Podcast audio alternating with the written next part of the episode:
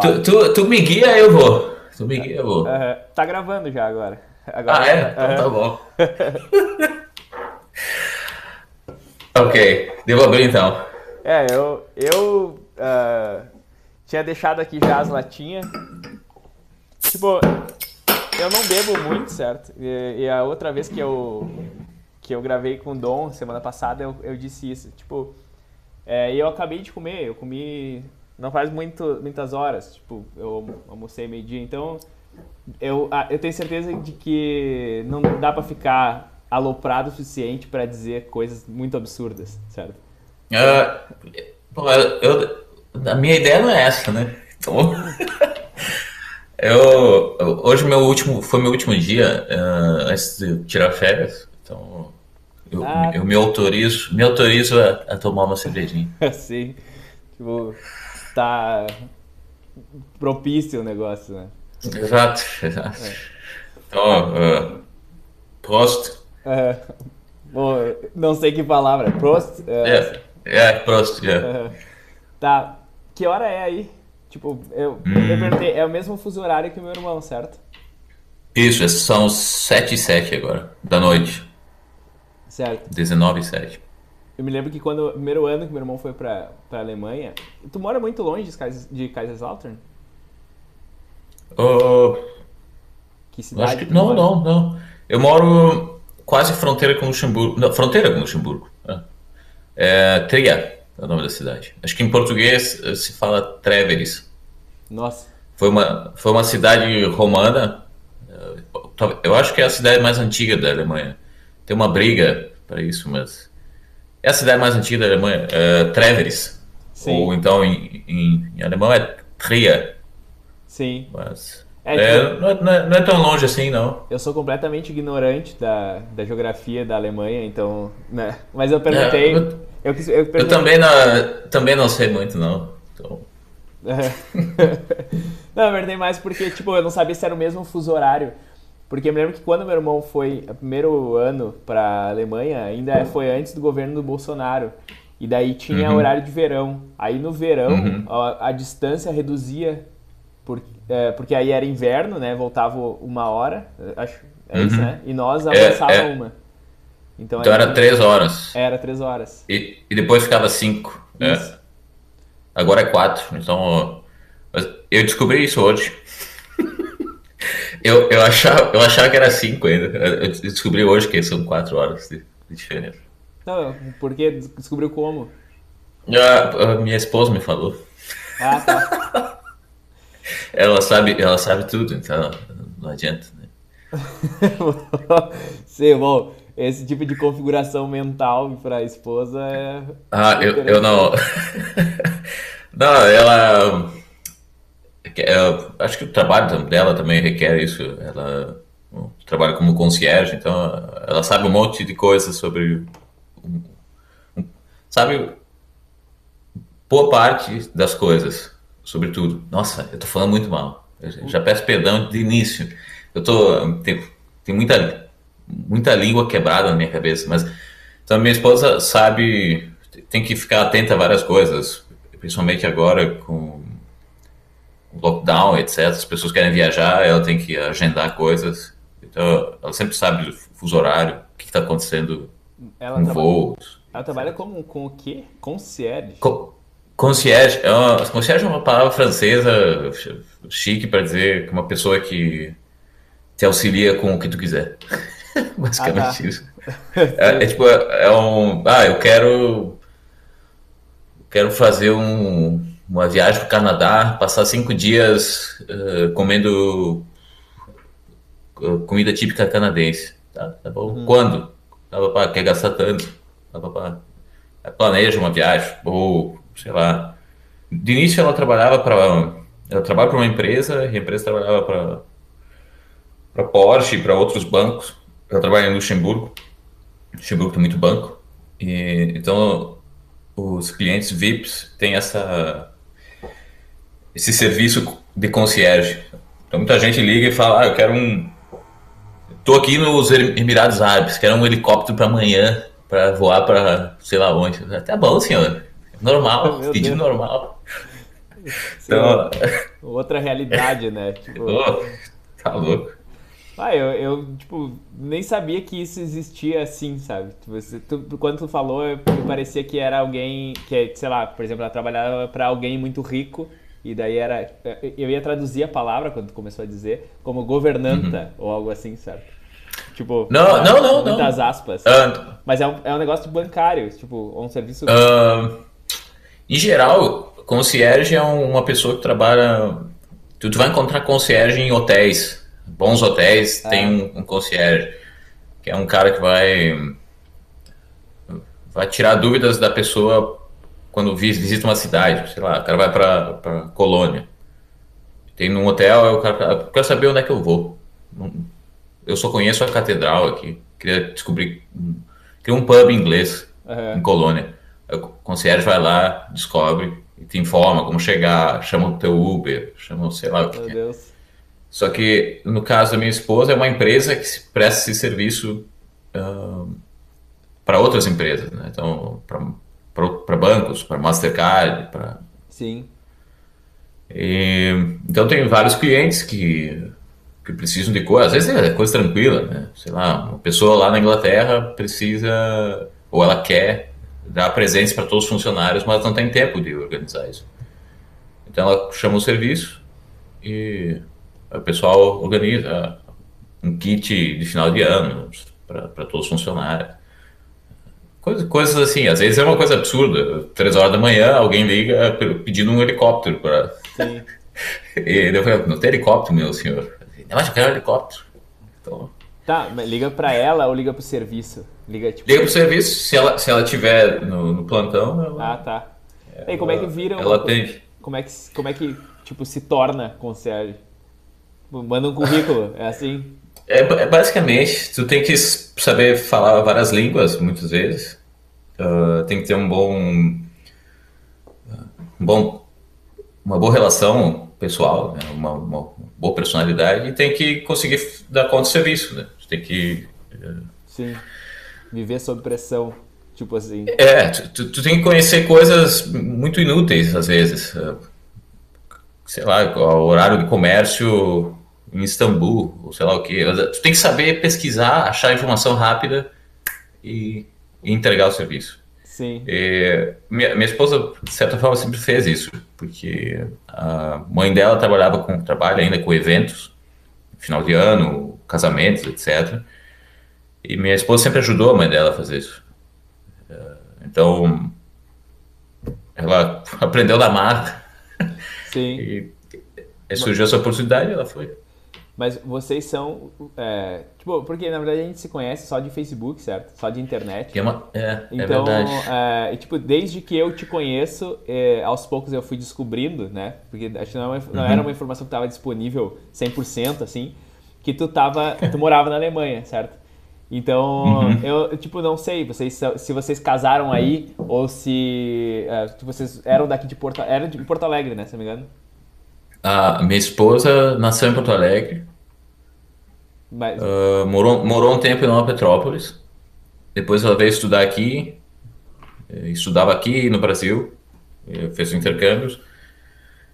Eu sou do norte do Rio Grande do Sul.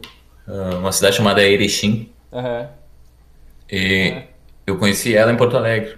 E a gente casou em 2015. 18 de dezembro de 2015, no Brasil e logo depois veio para cá. Tá, mas vocês foram, foram para Alemanha por causa de ti ou por causa dela? Tipo. Boa pergunta. Uh... Não, é, é porque assim, geralmente uh... quando a pessoa vai, ela tira um visto para alguma coisa. Por exemplo, estava estudando ou, enfim, foi fazer um. Não, é. A gente. Nós dois somos biólogos de formação. Uhum. E a única opção que existia, e talvez ainda exista, no Brasil é continuar estudando eternamente. Uhum. E eu, eu já não tinha saco para isso aí. É, primeiro porque eu não podia estudar o que eu queria, eu tinha que me, me filiar, dizer assim, a um, a um laboratório e seguir a, a, rotina daquele laboratório. Não tinha interesse nisso. Sim. Segundo que a, a, a academia, a universidade começou a me me decepcionou. Uhum. é, então eu pensei, bom, se eu trabalhar aqui como bacharel, eu, eu mal pago meu aluguel. E, e a mesma coisa era para minha esposa, né? Então a gente pensou, bom, quem sabe a gente vai para a Alemanha, trabalha em alguma coisa, alguma coisa e depois vai descobrindo o que seguir. Uh, Sim. Profissionalmente. E, e foi o que a gente fez. Então, logo que eu cheguei aqui, eu trabalhei no restaurante, o velho clichê. E, e essa foi a ideia. A gente veio para cá porque se a gente fosse fazer nossa vida uh, no Brasil, uh, a gente nunca. A gente ia ficar pagando contas, mais, mais, ou menos nesse sentido. Mas não que eu gostasse da Alemanha, assim. Não, eu nunca gostei da Alemanha, não. Eu não. Eu não... Mas, a, mas a minha pergunta. Mas, a minha pergunta é mais ah, no sentido de que, é, tipo que, assim, ó... Que ninguém... visto? É, não, porque assim, como é que, como é que o cara uh, faz? Por, tipo, por exemplo, hoje eu, se eu quiser, eu como uma passagem e vou pra Alemanha, se eu, no máximo... E fica como... três meses. É, sabe, no máximo como turista e é, então, a, a, minha esposa é alemã, então ela... Eu esqueci, a informação vital é essa, né? Sim. E, então ela, ela é alemã e brasileira, então quando eu cheguei aqui, como eu era casado com ela, eu tenho um visto. Eu tinha, porque depois eu fiz. Esse ano eu fiz a minha cidadania. Eu tirei minha cidadania italiana. E, mas até então eu tinha um visto de equivalente à, à reunião familiar no Brasil, algo assim. Sim. Então eu tinha uma esposa aqui, então eu podia ficar aqui, eu podia trabalhar aqui na Alemanha para trabalhar em outros lugares era um pouco mais difícil. Então, por isso eu, ti, eu tirei a minha cidadania italiana, porque estava encontrando dificuldades em, em, em, achar um emprego para mim aqui. E agora eu tenho um emprego no Luxemburgo, Mas... por conta da minha cidadania italiana. Ah, tá. Tipo, como brasileiro, eles não te contratam, só mesmo sendo. É. Os caras, tipo, te perguntam: ah, tu é brasileiro? Ou algo, algo é, assim. É, na, na Alemanha, na Alemanha tem, tem, teria duas. Dentro da Alemanha, é, tem a União Europeia. Quando tu é europeu, pouco importa isso. Né? Uhum. Tu pode trabalhar onde tu quiser, hoje. Mas eu não sou europeu, eu tenho um visto para a Alemanha, para trabalhar na Alemanha. Então, se eu quiser. Como eu, eu moro na fronteira do Luxemburgo, e no Luxemburgo tem empregos para biólogo. Uhum. Muito mais que na Alemanha, ou muito mais que na região onde eu, eu moro, na Alemanha.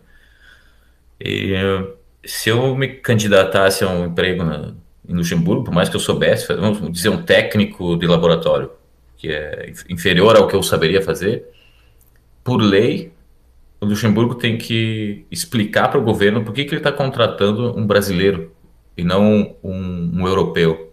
Uhum. E isso depois de esperar um mês que ninguém demonstrou interesse pela vaga, o, o que é impossível. Uhum. Então, mas como italiano, então eu só mando meu documento, tá, é europeu, tá valendo. Sim. Vamos, vamos aceitar. E, na Alemanha, o melhor para mim na Alemanha, entre aspas, melhor, mais fácil, seria continuar estudando.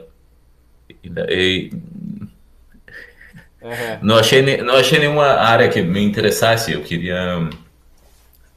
Eu não queria repetir, eu não queria simplesmente produzir um paper. Não tenho interesse nisso. É, eu, tipo, que nem meu irmão continuou estudando. É, enfim, fez o mestrado e doutorado. Mas ele fez uma mudança de curso, porque ele estava na computação no mestrado. Ele fez um mestrado uhum. que era em é, sistemas inteligentes, se não me engano era o nome. Tipo, que é inteligência artificial, certo? Tipo, é um uhum. conjunto de áreas em que a inteligência artificial faz parte, pelo que eu entendo. Se eu entendi bem a história. E só que daí ele saiu desse ponto do da tipo da computação e foi para linguística, tipo foi para outro lado, certo? É, uhum. Então essa transição é impossível de fazer no Brasil, certo? É, é, é muito difícil, muito é, difícil. Tipo, porque assim o que parece é que o edital, quando os caras vamos supor, vamos fazer um edital de doutorado, é, ou enfim, de mestrado, mas que seja, de doutorado nesse caso, né? É, o pré-requisito que os caras estabelecem não é ter mestrado em tal coisa, é, ou ter mestrado basicamente. O pré-requisito já está definido como sendo dentro da área, certo? Então tu nunca vai conseguir saltar de uma para outra. Então, tipo, é, se é, é o teu é. caso que tá dizendo, ah, eu vou, eu não quero me especializar, tipo, entrar num assunto só. É... Não, eu não sabia, eu não sabia o que fazer. Né? Eu não sabia exatamente. Por exemplo, seguindo o exemplo que tu deu, uh, dentro da biologia, quando eu fiz uh, ali na URGS, eu comecei, uh, comecei trabalhando com sistemas proteicos. Depois eu passei para diabetes sistema polinérgico e outras coisas assim. E mais para o final do curso eu estudei plantas, uh, dizer imunidade de plantas, ou fisiologia de plantas. Uhum. E o conselho da biologia vai me definir como botânico. Ah, sim. E eu não, eu não, eu não tenho interesse nesse rótulo, nem um pouco. Mas quando eu for competir para uma para um mestrado, sabe o que? Eu também não posso exatamente escolher o que fazer. Eu tenho que escolher um laboratório com certas características e eles mais ou menos vão me, me propor um, uma direção. Uhum. E eu não eu não estava afim de eu não estava seguro de que eu queria seguir a direção que eu que eu tinha iniciado ao final do, do bacharelado. Mas aqui, por exemplo, se eu quiser fazer, se quiser trocar meu, o meu currículo para uma psicologia, por exemplo, até pensei nisso um tempo. Eu posso, posso fazer uma conversão do meu currículo, eu posso fazer cadeiras dessa área e fazer um mestrado em, sei lá, em neurociências. Posso fazer isso. Sim. E, até então não tinha surgido a oportunidade. Uh, agora eu tô, por conta do meu trabalho, comecei a desenvolver um outro gosto por algumas máquinas específicas. Uh, Flow Cytometry. É, é uma, é uma máquina que usada para tu, tu, usa uh, diferentes uh, é, é, é, horrível. É, não, não vem, vem, vem outras palavras na minha cabeça. Em português aí. Tenta... uh, flow cytometry é, um, é uma técnica, usa uma máquina tu, tu vai colocar uma amostra, sei lá, de, um, de, um, de uma célula e tu quer saber exatamente o que tu tem tu quer saber exatamente o que, que aquela célula apresenta ou, ou, não precisa ser uma célula pode ser qualquer amostra na verdade é, pode ser uma coisa gasosa pode ser uma coisa líquida e por diferenças de pigmentações você consegue definir diferenciar a composição daquela substância do, que tu está investigando. Sim. E então criar um mapa químico ou, ou, mesmo definir o que, o que diabo tu está lidando. Só que é uma máquina complicada. É, então requer uma certa experiência, uma, um certo estudo para tu saber gerenciar isso. Só, ao mesmo tempo que é complicada, é uma máquina muito importante na, em vários setores desde farmacêutico até de saúde ou, ou, indústria alimentícia até, se tu quiser usar. Mas... Mas tu trabalha com essa máquina uh, hoje? Não. Não? Ah, não. Eu, hoje, eu, hoje eu trabalho com, com testes para essa porcaria desse corona.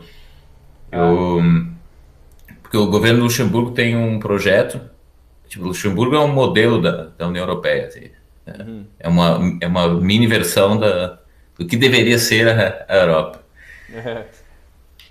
Então, Luxemburgo tem esse uh, large scale project, large, large scale testing, ele oferece gratuitamente, uh, manda uma carta para as pessoas, as pessoas podem se testar contra o Covid, ou então por um preço muito menor podem fazer a, a, o teste. Mas é um teste não exatamente para saber se tu é imune ou se tu criou anticorpos, é um teste apenas para ver se tu está carregando o vírus. Sim. E, a princípio, ano que vem provavelmente vai mudar isso. E, então eu, eu trabalho nesse projeto e basicamente a gente faz PCRs e outras análises de, de saliva ou mucosas em geral Sim. É... Mas, tá, tipo, mas isso agora, porque a minha pergunta... Agora? É, não, isso, porque, até... porque até, sei lá, é, um ano atrás, tu trabalhava nesse mesmo lugar? Ou, enfim? Uh -uh. Não?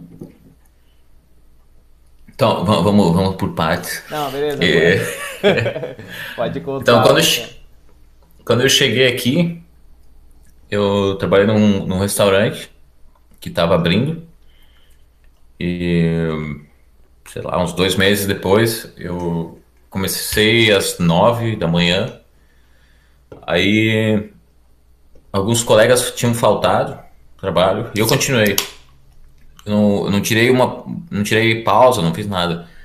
Eu saí do trabalho era meia-noite, mais ou menos. Então comecei às nove da manhã e fui até meia-noite. Uhum. Uh, belisquei umas coisas durante a, a, cozinha, só que eu, eu saía da frente do calor e ia para um freezer de menos 20 graus, que armazenava os negócios que já deviam estar prontos, mas que não estavam porque muita gente faltou naquele dia. Uhum. Bom, final do dia eu não senti meu pé, não dei bola, voltei para casa. Na manhã seguinte eu tava. Uhum. Pensei que tava tendo, pensei que tava tendo um derrame. Mas acontece que eu tinha, tinha me machucado no pescoço, uma vértebra, e estava inflamado e essa vértebra estava uh, constringindo vasos. E, e então eu estava dormente. Uhum. Só que eu não, eu não sabia disso na época. Então, uh, a partir daquele dia eu decidi que eu não deveria mais trabalhar numa coisa assim. Embora eu tenha trabalhado depois. Mas depois disso eu comecei com algumas traduções de algumas coisas. Comecei, eu trabalhei em casa. Eu trabalhei então numa fábrica aqui em Tria de, de couro. Uh, fazia alguns testes, algumas coisas. Aí aconteceu alguns incidentes com, com o pessoal do trabalho, que não. Não sei, não, não é muito com a minha cara. O pessoal.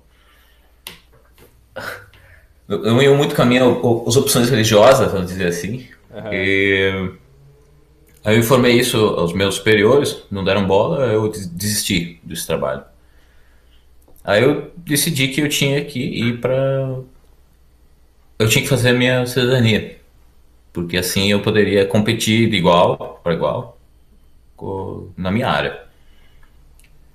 E então me planejei, fiz um, fiz um pezinho de meia para esse ano ir para lá, para a Itália, para fazer isso. Eu cheguei em fevereiro, duas semanas depois, lockdown.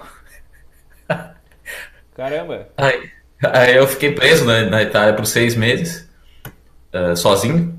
Então, eu, eu não tinha esse plano, né? O meu plano era passar dois meses, sei lá, acelerar tudo que podia, fazer todo dia alguma coisa. Pá. Tá. Fiquei seis meses, acabei conhecendo, eu consegui um, uma moradia com, com o italiano. Uh, Cláudio, o nome dele. Uh, tinha uma filha e uma esposa. E fiz uma amizade muito bacana com esse cara. E nos ajudamos mutuamente. E nesse período, então, eu, eu, eu traduzi um livro para ele, com, como forma de, pagar um aluguel. Sim. e, cara, também eu paguei luz e outras coisas do gênero, mas eu não. Era uma situação complicada, realmente na Itália estava tava ruim. Eu fiquei nos arredores de Roma e. Um, pouco se fazia. Era Eu fiquei numa cidadezinha muito pequena, sem transporte e sem muitos mercados, na verdade. E eu não tinha contato. Eu, o italiano que eu aprendi a falar, eu aprendi lá, na marra, porque uhum. eu só sabia, eu só sabia o que a minha avó falava. Então, entender era mais fácil do que falar. Então, eu, Cláudio me ajudou bastante e e eu não tô lembrando disso. então foi, foi um período bastante intenso, assim, mas uh, tedioso, eu, muita, muitas reflexões, na verdade. Então, no meu aniversário, dia 15 de maio, eu consegui minha cidadania. Mas, mas o meu negócio é assim, ó, porque eu te conheço, sei lá, faz cinco anos, pelo menos. Seu, mais? É, por aí. Então. Pelo menos, talvez mais, é. Mas eu não sabia que tu, que tu foi tirar a cidadania só agora, sabe? E eu também não sabia que tinha hum. ficado preso na Itália. É, é, é, é, é, que na verdade o que aconteceu é que no tempo que a gente se acompanha, digamos, se conversava mais, eu, tu tinha Facebook, aí tu excluiu o Facebook e a gente teve menos contato, né? Então, agora eu tenho de novo, mas eu não uso. Sim. Não uso. É, bom, eu voltei a ter. Eu fiquei um ano sem também. Esse último ano agora, uh, 2000 e. Que? De janeiro a outubro de 2020, eu passei sem Facebook, mais ou menos, tá?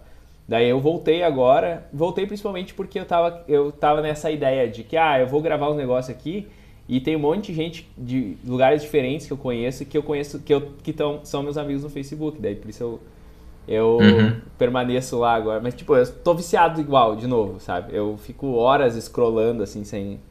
sem sabe? É um vício desgraçado. É, é. é, exato. O cara entra no computador, se ele não tá pensando, ele escreve Facebook. É.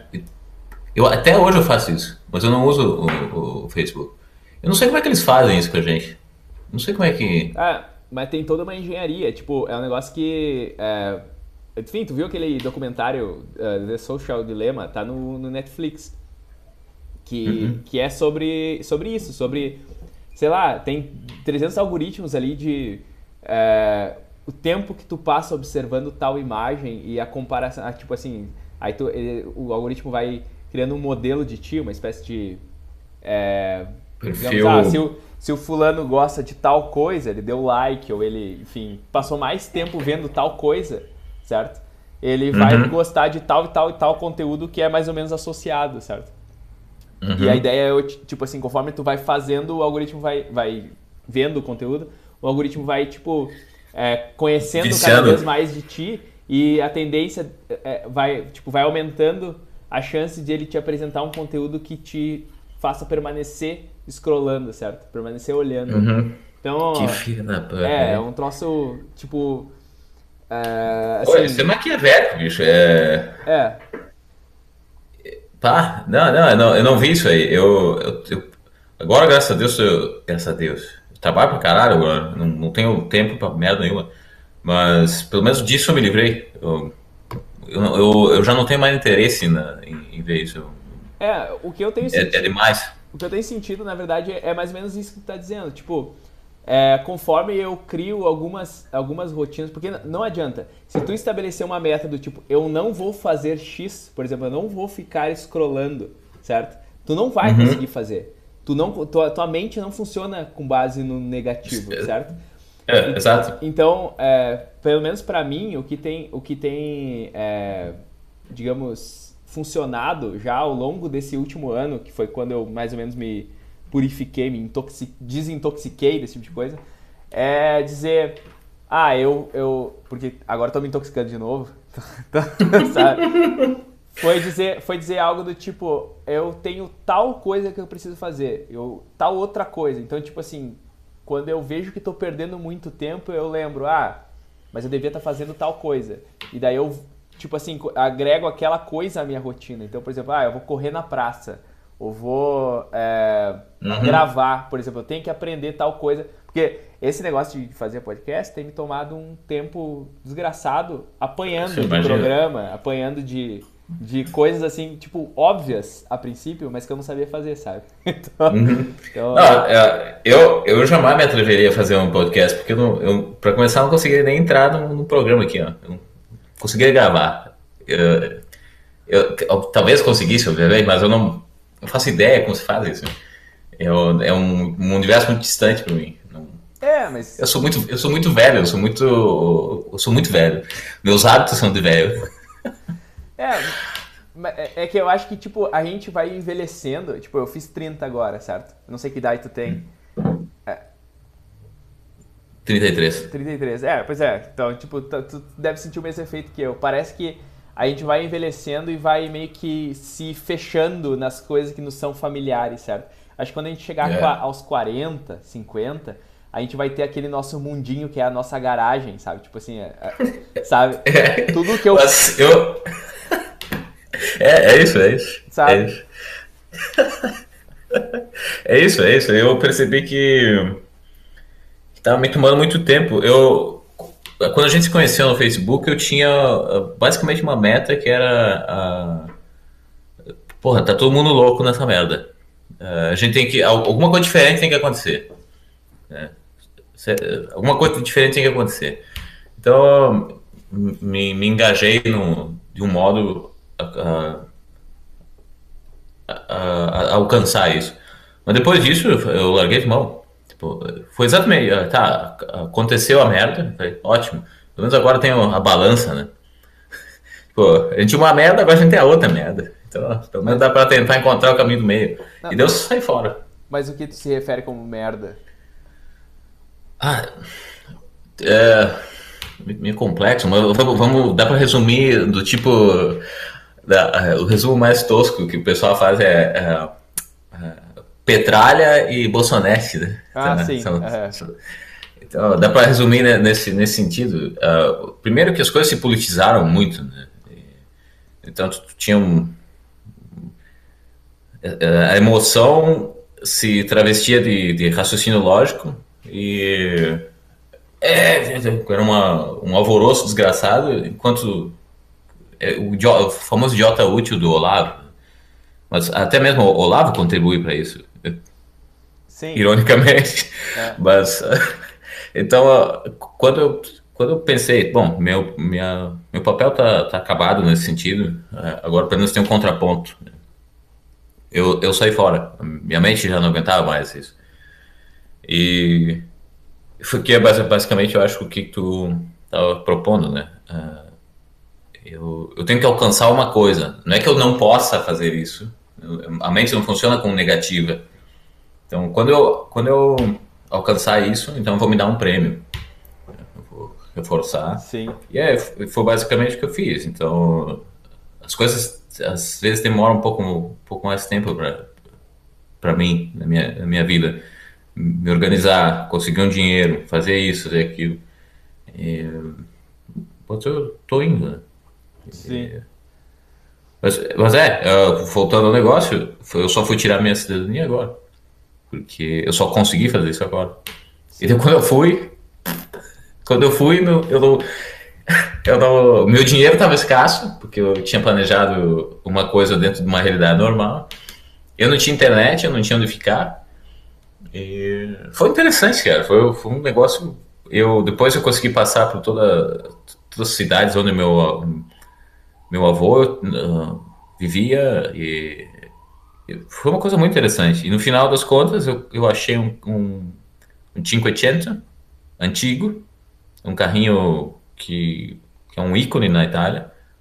Eu achei esse carrinho meio aos pedaços, dei uma consertada nele, comprei dei uma consertada nele e tentei voltar para casa.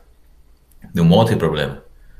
E agora está funcionando. Mas é, essa é, esse é o, o prêmio final. Né? Eu fiz essa merda, eu mereço um prêmio.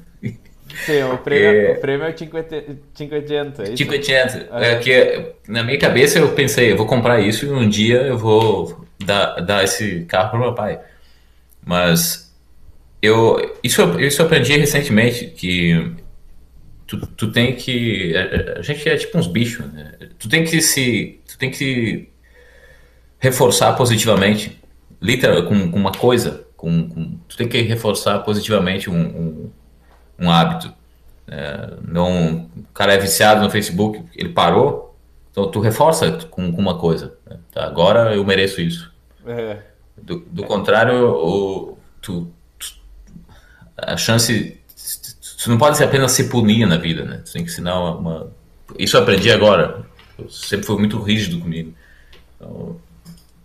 é, tipo, a gente tem que se adestrar, né?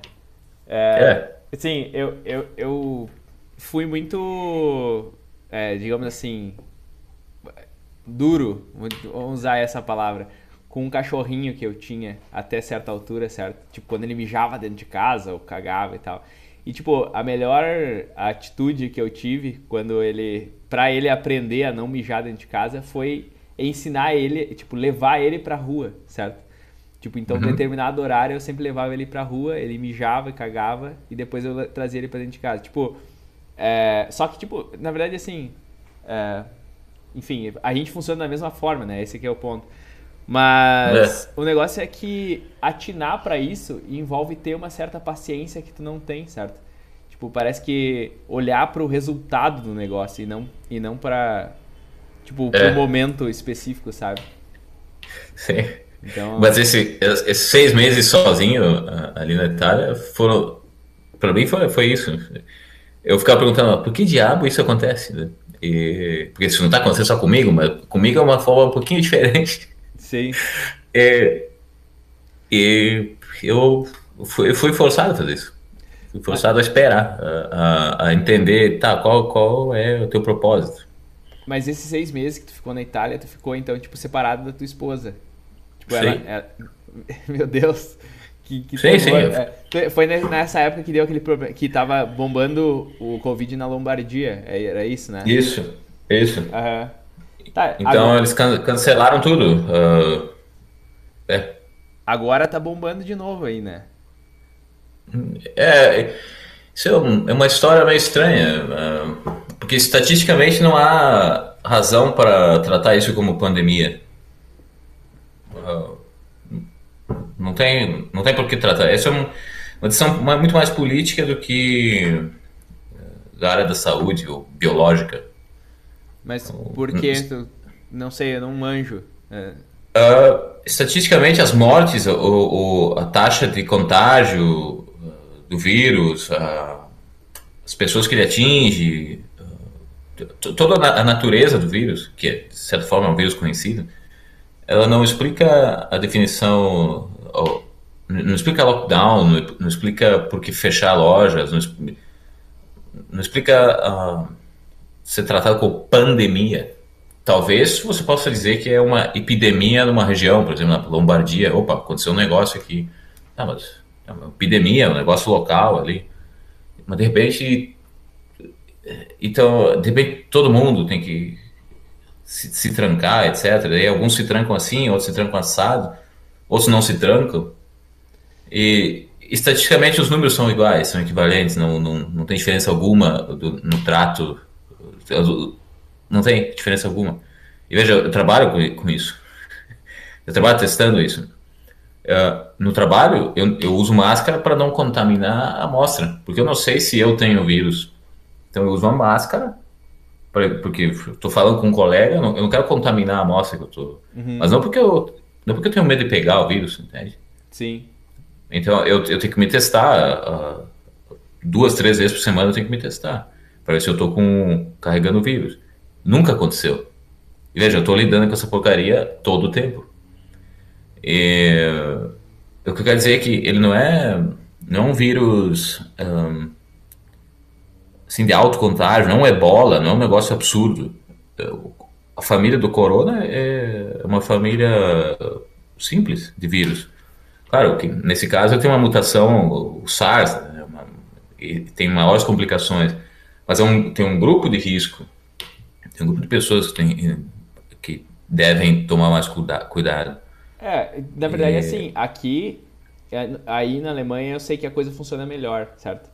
Mas aqui, é que nem eu almocei no shopping ali agora, certo? E eu ando uhum. na rua, é, assim, tá tudo funcionando, especialmente agora, época de Natal. Eu andei no, na, na 15 de novembro aqui, que é uma rua principal da, de Curitiba. Uhum, uhum. E, tipo, tá bombando, tá? É, 100%, o centro tá minado de gente, sabe? E o shopping ali também tava bombando. E é muito estranho o que acontece, assim, que a gente senta para comer na praça de alimentação, a gente tá de máscara, certo? A gente vai ali, faz o pedido, por exemplo, pede um Burger uhum. King ali, sai de, da, com a bandeira de máscara. Aí tu senta na mesa e tira a máscara. pode... É, a Qual a lógica disso, né? Não, é, não faz sentido nenhum, assim. Sinceramente, tipo, eu entendo que, que role uma certa. Tipo, entendo que tenha contágio no negócio, que o ar fique contaminado de alguma forma, certo? É, que as pessoas... Na verdade, na verdade não se sabe como, como esse vírus se espalha exatamente. Então, é um. Por exemplo, tem, tem um paper que demonstra que o vírus usa as hemácias para chegar até os pulmões. Tem um sítio na, nas células do sangue, tem um, um, uma porção da célula onde o vírus se, se adere e é transportado. Uhum. É como, sei lá, o vírus tem um bilhete que só pega um ônibus, que é a hemácia. Uhum. Ele vai. Agora, não. Especialmente agora, no Brasil é verão, né? Eu não sei quanto é que tá fazendo a temperatura aí em Curitiba agora. Ah, é, aqui em Curitiba não tem verão, é, para falar a verdade. É. É, assim, é, é, verão tá 19 graus na rua. Tipo, a minha mãe tá saindo, que ela tá aqui, né, esse, esse, esse uhum. fim de ano, ela tá saindo de casaco, certo? Ela, tipo, é, chega de noite, ela tem um casaco sempre, sempre, dentro da mochila. Chega de noite, ela tira e põe o casaco. É, às vezes. É, mas, mas, é o jeito de andar em Curitiba, né? Me é. lembro, eu passei um tempo aí. Mas assim, o negócio que tá bombando o vírus, assim. Só que eu sempre tenho ah, um negócio, um, um sentimento. Inclusive, te contar uma história estranha, tipo, que nem. É, eu dei match numa guria no Tinder esses dias. E ela perguntou, a gente estava conversando, eu disse que estava há pouco tempo aqui, né? Tinha chegado há cinco meses, disse que tinha ido num, num lugar que chamam de Largo da Ordem, que é um lugar que tem bar e tal. Daí ela falou, tu foi no largo, no, na, tipo, no auge da pandemia? No... Aí ela me perguntou, em quem que tu votou? Aí eu disse, no Bolsonaro, sabe? E daí, enfim, terminou a conversa, sabe?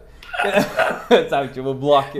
Mas, foi isso que eu quis dizer antes, que que, que caralho tem a ver né, com alguma coisa é. outra, né? Mas, na, é, é, é absurdo, é, mas enfim. Mas, mas esse é o ponto, que o que parece para mim é que é muito confortável e fácil dizer, ah, fica em casa, não sai, não, não, né, não faz festa, não etc.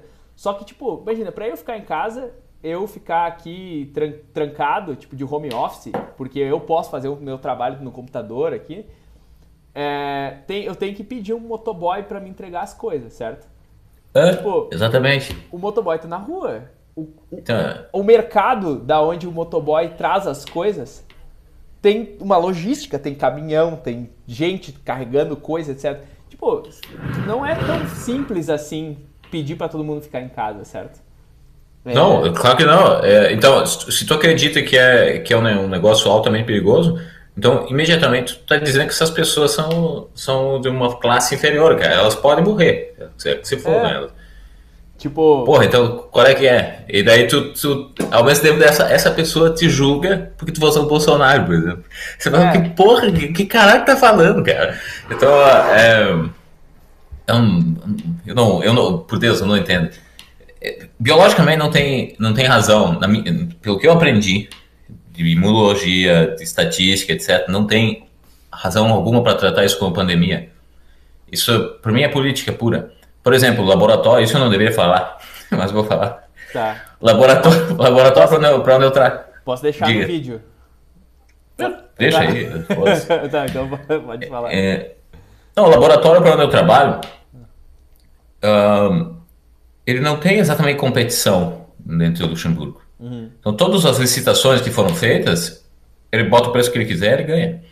Então, ele tem muito dinheiro com isso. E os testes que ele faz são envolvendo PCR, é um, uma técnica de análise, e envolve certos produtos para fazer PCR.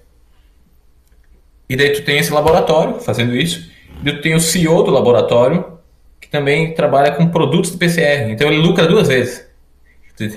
Ele lucra vendendo, vendendo negócio para o laboratório e o laboratório lucra com o governo. Então, e é um teste que não te diz nada. É só dizer, ah, tu tá, tu tá carregando o vírus. E o Kiko? Eu não tenho sintoma nenhum.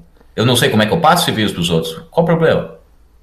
Pois é, é, é, esse é o detalhe da coisa, né? Que, tipo, é, eu não sei exatamente as porcentagens, mas a coisa é do tipo, sei lá, 80% das pessoas que carregam vírus não têm sintomas, né?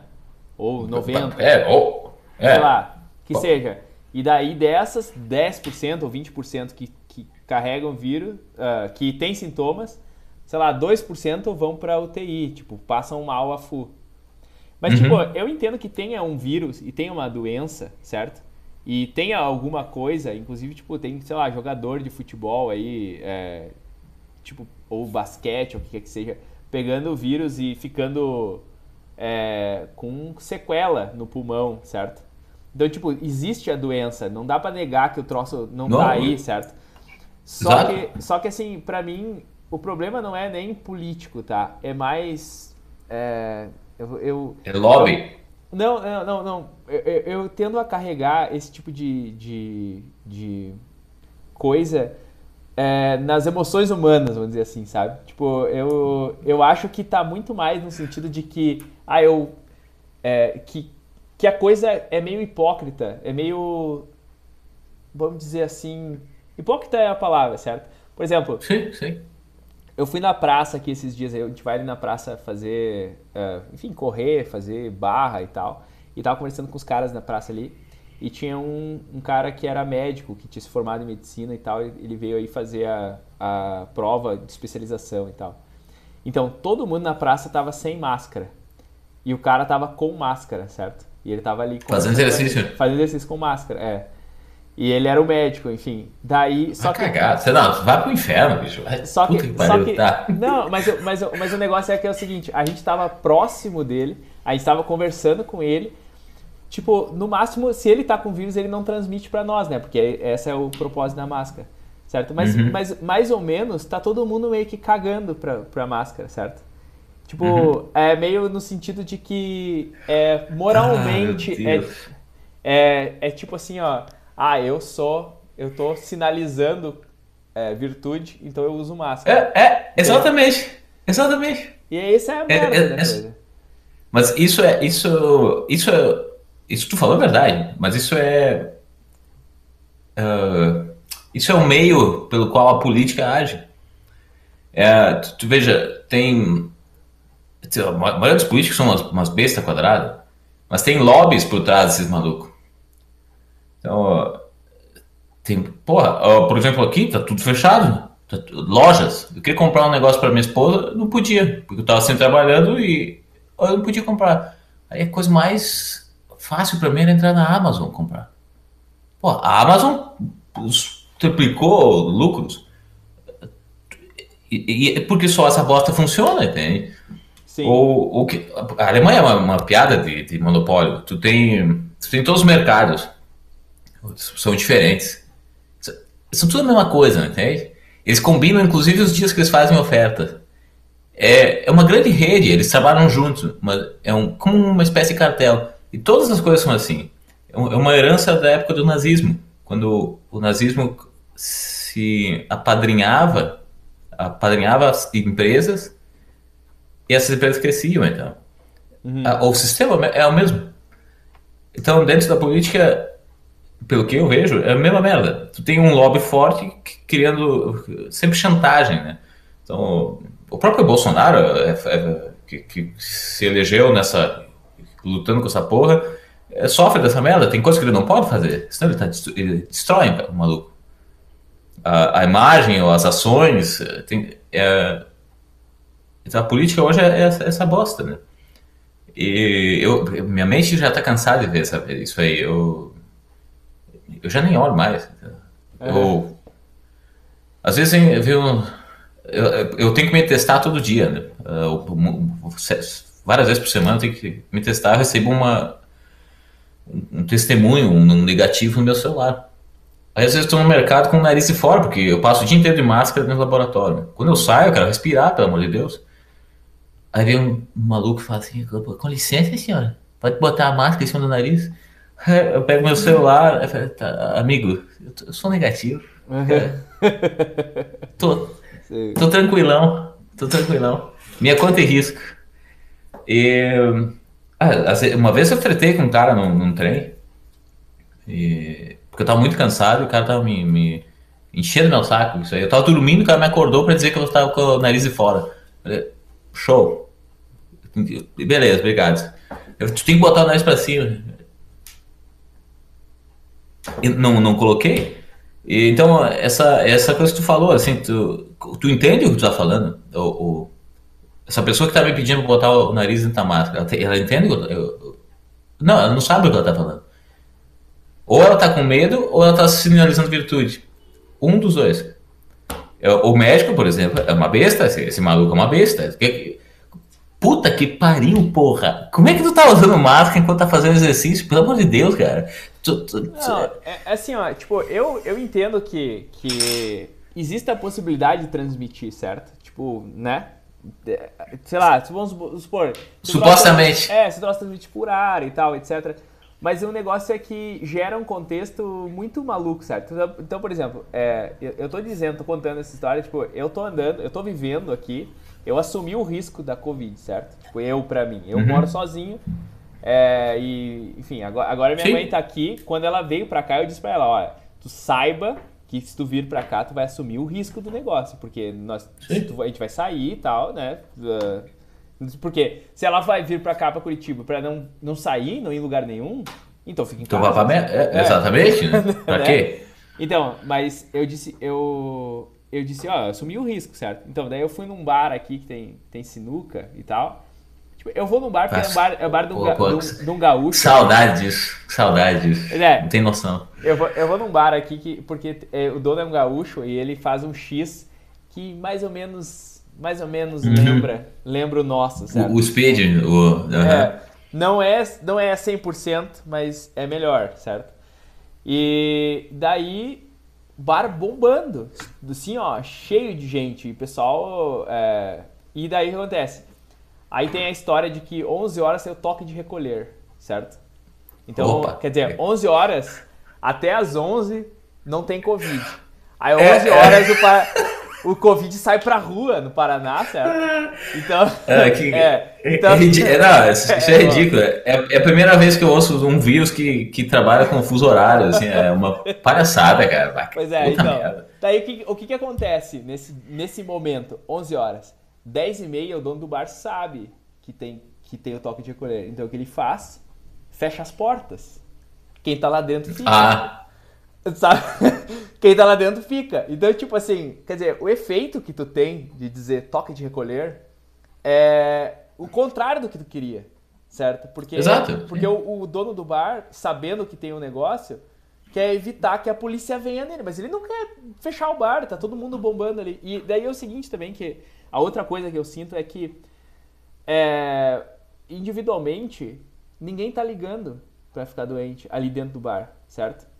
Sim. Todo mundo dentro do bar assumiu o risco de. Exato. E assim, eu não tô falando de gente direitista, Bolsonaro, certo? Tem todo mundo.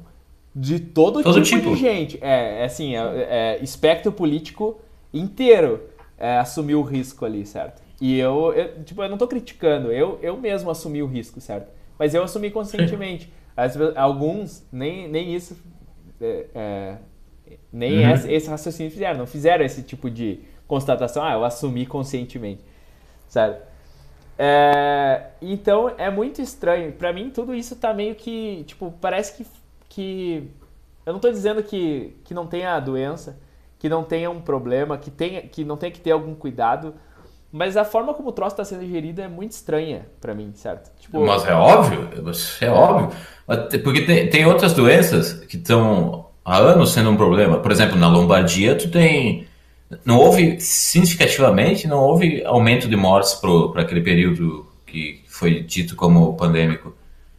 Uh, porque Lombardia, por outras razões, não muito claras, sempre tem mortes né, no período de agosto, setembro, outubro, novembro, uh, relativas à pneumonia, à, à tuberculose, as coisas do gênero, doenças respiratórias, porque começa a mudar a temperatura, e pessoas idosas sempre. Estatisticamente, eu entrei no site do, do governo italiano para ver isso. Estatisticamente é a mesma coisa.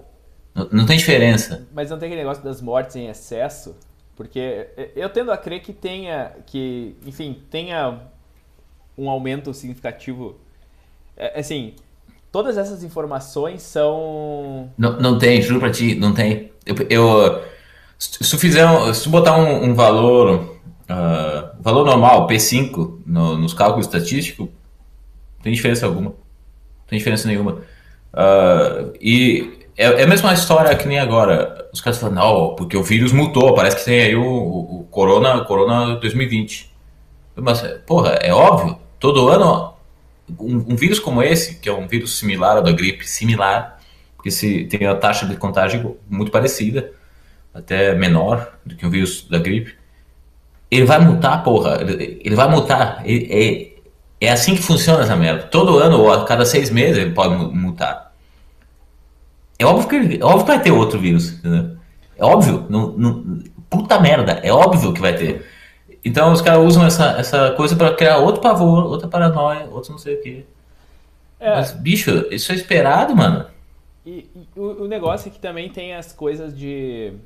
É, que é um negócio que eu vejo o Joe Rogan falar bastante, que eu escuto ele sempre, né? Do tipo, tem certas coisas que aumentam a tua imunidade, digamos. Uma coisa fundamental que fala sobre o corona é que parece que 80% ou 90% das pessoas que, que foram para a UTI, que tiveram sintomas mais graves, tinham debilidade, deficiência em vitamina D, certo? É, então, tipo, exatamente. Isso, isso é um troço assim que é muito...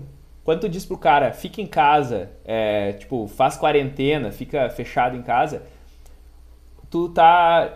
E, e, tu não dá essa informação sobre vitamina D, tu uhum, tá uhum. fechando o cara para não pegar sol, certo? Então, tipo assim, tu tá prevenindo ele de. É, se curar, se, se, é, se digamos, fortificar. De, digamos assim, ter uma imunidade tal que o vírus não vai se manifestar de uma maneira forte, certo? Então, tipo, é. eu acho que.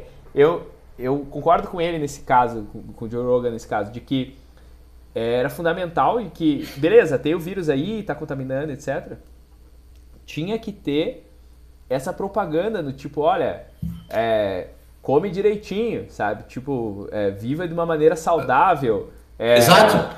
Pegue sol, etc. Certo? Porque. Porra!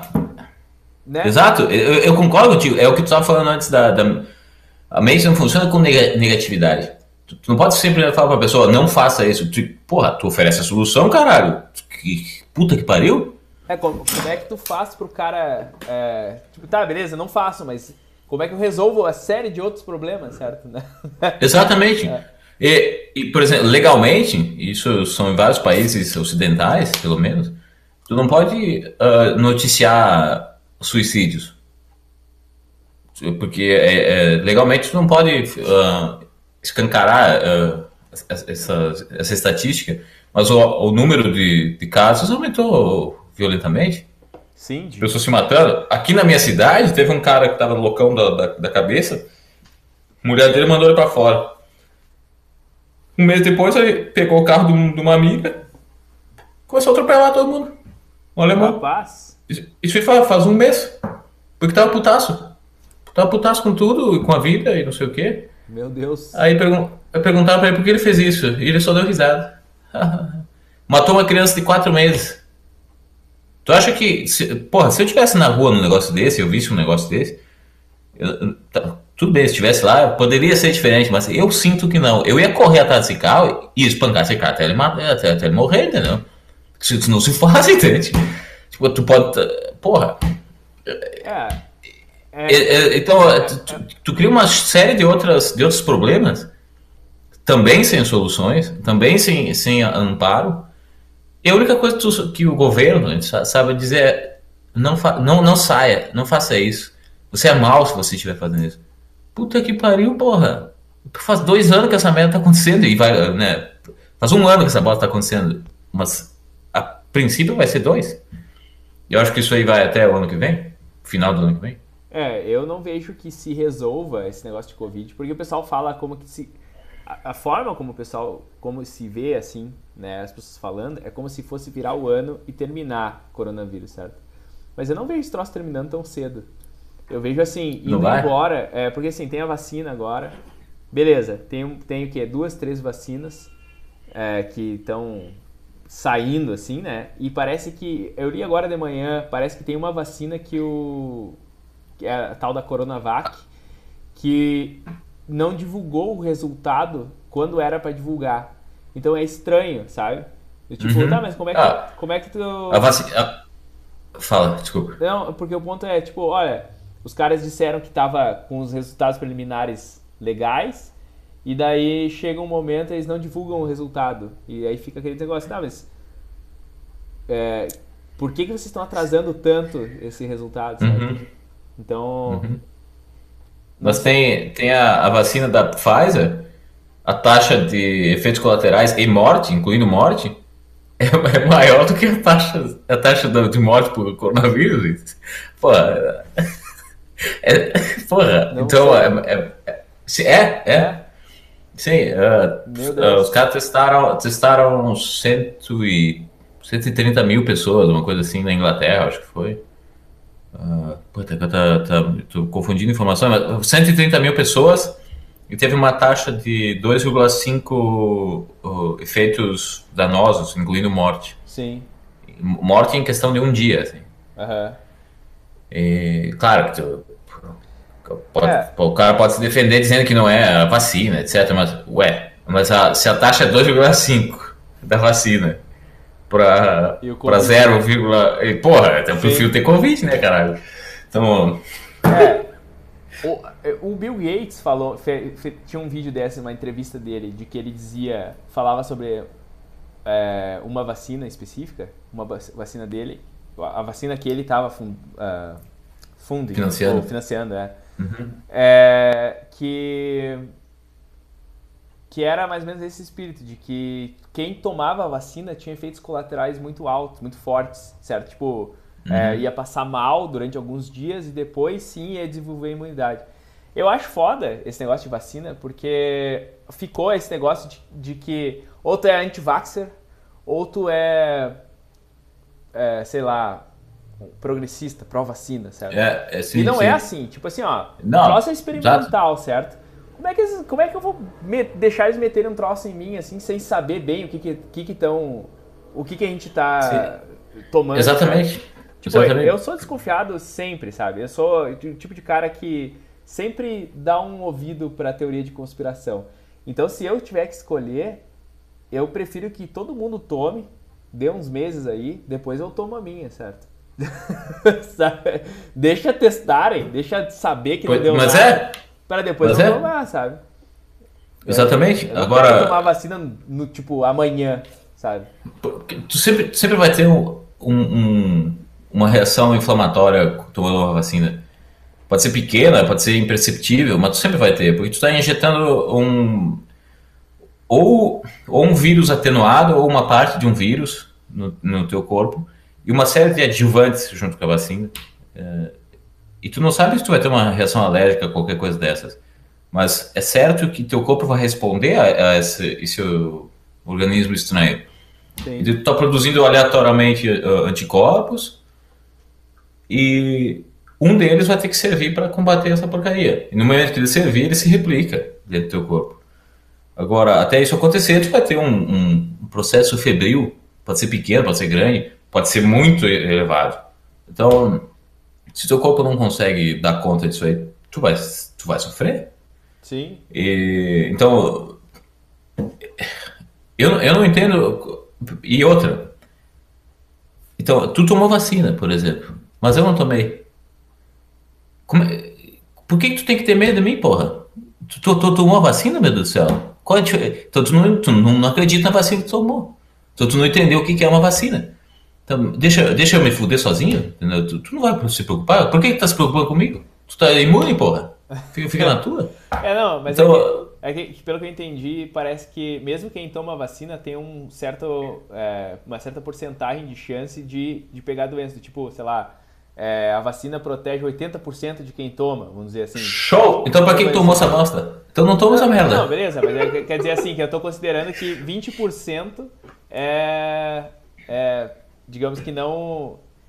Eu tô, eu tô com medo desse, de ser um desses 20%, certo? Mas, Sim, assim, mas, uh, mas isso é, isso é porque esse, esse tipo de... A família do vírus, do corona, uh, muta muito rápido. É um vírus muito mutável. Uh, Imagina, isso tem registros, é claro que são inferências, não é uma coisa direta, mas é, como, como a maior parte da, da, ciência hoje, mas os caras inferem que o vírus veio do, do morcego, ou o vírus mutou de não sei o que, etc. São inferências uh, através de mapeamento gênico, mas é, é, um, é um vírus que tem alta capacidade de se adaptar. Então, ele vai mudar, ele vai mutar. Tu vai ter uma versão 2, 3, 4. É assim que é o vírus. Sim. Agora, o tratamento para a família do corona existe há mais de 30 anos. Há mais de 30 anos existe tratamento para o vírus da família corona. Por que, que não se usa isso? Eu não sei. Tem livros sobre isso, tem protocolos. Uh, eu não entendi por que, que fizeram isso. Eu não, mas eu não entendo o que, que seria o tratamento para família corona. Porque assim, eu sei que, por exemplo, cachorro, gato, bichos tem corona, certo? Tem, também. É, então, é, mas é que esse nosso corona, esse corona que tem aí é que é que é o caso, digamos assim. Eu não sei qual é a. Tem, não tem nada a ver isso. Sério mesmo, não tem nada a ver. Podia ser qualquer outra coisa. Uh, é que supostamente o problema seria uh, o SARS-CoV, SARS, uh, o efeito de sufocamento que esse tipo de mutação do corona uh, provoca. Primeiro, ele não provoca em todo mundo, ele provoca em uma pequena porcentagem da população. O que não caracteriza a pandemia, o que não caracteriza um, um problema absurdo. Então, ah, é, uma, é, uma, é, um, é um assunto cheio de particularidade, mas ah, o que eu percebo que, que se, tenha, se tem feito é, é forçado a, a narrativa hum, para necessidade de uma vacina RNA, que é uma vacina que não é, tecnicamente não é uma vacina. Vacina tu apresenta um corpo estranho para o teu corpo e o teu corpo produz um anticorpo por conta própria. Uhum. Isso é uma vacina. A vacina RNA, tu tem, tu tem uma, um RNA mensageiro que é um, é um código genético, vamos dizer assim, tu, tu aplica isso no teu corpo e, e o teu, esse RNA usa a tua, a tua célula para replicar um código que ele carrega. E esse código eh, pode ser um anticorpo, mas pode ser uma outra, uma série de outras coisas. Tu não sabe? Sim. Tu não, tu não tem como saber. Uh, tu não sempre não tem como saber. Então tu pode, tu pode produzir um anticorpo a partir desse RNA, né? um, é um código, ele, ele chega ali, e usa teu DNA para replicar um anticorpo, vamos dizer, um, pro, pro, replicar proteínas que vão codificar para outras coisas. Mas ele também pode replicar uh, proteínas que vão te causar uma doença crônica ao longo do tempo. Aí tem uma indústria já trabalhando para oferecer remédios daqui a 30 anos para essas pessoas. Tu, não sabe? Entende? Sim. Então, porque isso não é uma, isso não é uma vacina, isso é uma. Um, engenharia genética. Tu aplica numa pessoa um, um RNA mensageiro, que é, um, é, um, é, um, é uma fita de, de, de RNA, que vai usar a tua célula para replicar o que ela bem entende. O que ela bem entende. Pode Sim. ser que dentre essas coisas tenha uma, um, um, proteínas que, que combatam o vírus, ou, ou, que criem imunoglobulinas que, que combatam o vírus. Mas pode ser que tenha outras coisas. Pode ser que te deixe cego ao longo, ao longo prazo. Pode ser que te. Uma série de coisas, entendeu? Pode ser que. Então, vacina uh, mRNA é uma merda. Eu nunca, eu nunca quero ser vacinado com essa bosta. Nunca. Porque está usando a minha célula para replicar um negócio que eu não sei. Eu não tenho como garantir isso. Sim. Pode ser que eu fique, pode ser que eu fique curado da, da doença X. Mas pode ser que ao mesmo tempo que estou sendo curado, eu estou desenvolvendo outras coisas. Eu não sei. Eu não sei. Certo. Então, para mim, toda essa palhaçada é para. É pra, não é só para isso, mas é, tem essa narrativa também de empurrar a necessidade dessa nova vacina, dessa nova tecnologia. Veja, eu sou biólogo, eu não acredito nessa bosta. Eu não, eu não tomaria essa merda. É, é que eu acho que assim, é, eu, sei lá, eu não tendo a eu tenho dois pontos de vista, para falar a verdade. Eu sou o tipo. Tem dois cara... olhos? É, é, é, é, pode ser. Eu quero dizer assim que, que eu, eu tendo a, por um lado, é, ter sempre o pé nesse tipo de, de ideia, porque quando os caras me acusam, eu já discuto no Facebook de vez em quando, alguém me diz que eu sou muito conspiratório, certo? Eu tenho uns amigos até que tiram onda que eu sou muito. Te, gosto de teoria conspiratória e tal. E eu gosto, pra falar a verdade, eu, eu sempre tô querendo saber uma coisinha ou outra. Mas, tipo, é que pra mim, conspiração é uma palavra Como é que eu posso dizer? É, é, é, dolorido pensar, de, de dizer assim que não existe conspiração, certo? Quer dizer, algumas pessoas se juntam e decidem alguma coisa sacana, certo? Se os caras têm algum poder, isso é uma conspiração, certo? Exatamente. Então, então meu, o meu, meu raciocínio é que, tipo, eu não abro mão de, de permitir que esse tipo de coisa esteja no cenário, certo? Porque é muito fácil tu, tu ouvir um cara, tipo, sei lá, um Atila Yamarino lá, que, que eu, eu escuto, eu gosto, eu, eu escuto o xadrez verbal do coronavírus, e é, o cara, tipo, tem muitos papers e menciona vários estudos e vacinas e o cara tá bem informado e tal. E, eu, e beleza, eu acho que de repente ele tá bem informado mesmo, mas. É, sei lá, é, é, muito, é muito bonitinho, certo? Eu não consigo deixar. Não consigo não deixar um espaço para dizer, hum, tem alguma falcatrua aí? Onde é que estão me fudendo, sabe? Tipo, e... muito, muito, informado não quer dizer bem informado, porque é, tu, não, então... tu não precisa nem ter maldade. Muitas vezes tu procura a informação que serve para tua narrativa. E sem perceber. É, mas sem perceber. justamente, quer dizer assim, porque ideologia é isso. Ideologia é uma palavra, é uma coisa que funciona uhum. mesmo quando, quando tu não percebe que é ideologia. Tipo assim, é a mesma coisa do Olavo, certo? É. o pessoal que, que, que digamos segue a estrutura de pensamento do Olavo está dentro de uma ideologia, só que não percebe que é uma ideologia. Porque. porque tipo, Exato, é, sim. Justamente essa é a coisa. Tipo, se a ideologia é boa, é, é, é, porque tu não percebe que é ideologia. E é por isso que eu estou sempre tentando tá ouvindo contrapontos diferentes dos outros, porque daí pelo menos eu.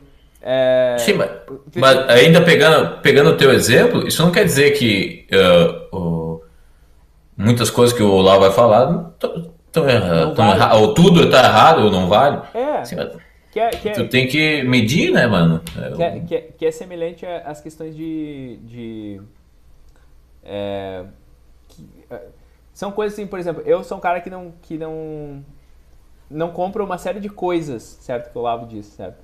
Mas certas ideias dele, eu, eu me sinto que eu sou bastante orientado à direita, à, à visão de coisas que ele coloca, certo?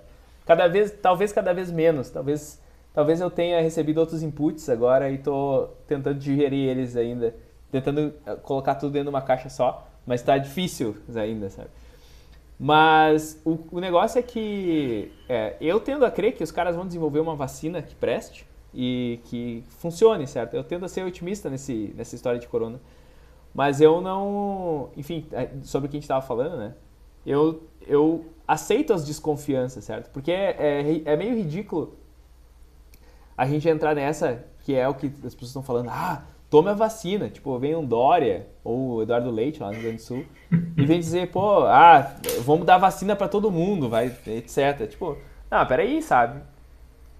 Já tem notícia na época, na Isto É, ou seja, é, sites de notícia mainstream, dizendo que o cara tomou vacina e passou mal, ou que ou isso também, que é o caso do, do, do resultado da vacina da Pfizer, que não os caras não não não, div... não sim, divulgam, sim, sim, né? não, não, não, são claros, né? Não, não... É, é, assim, era para eles, eles disseram os preliminares e eram para eles divulgar numa certa data, e parece que eles estão enrolando para divulgar. Uhum, uhum.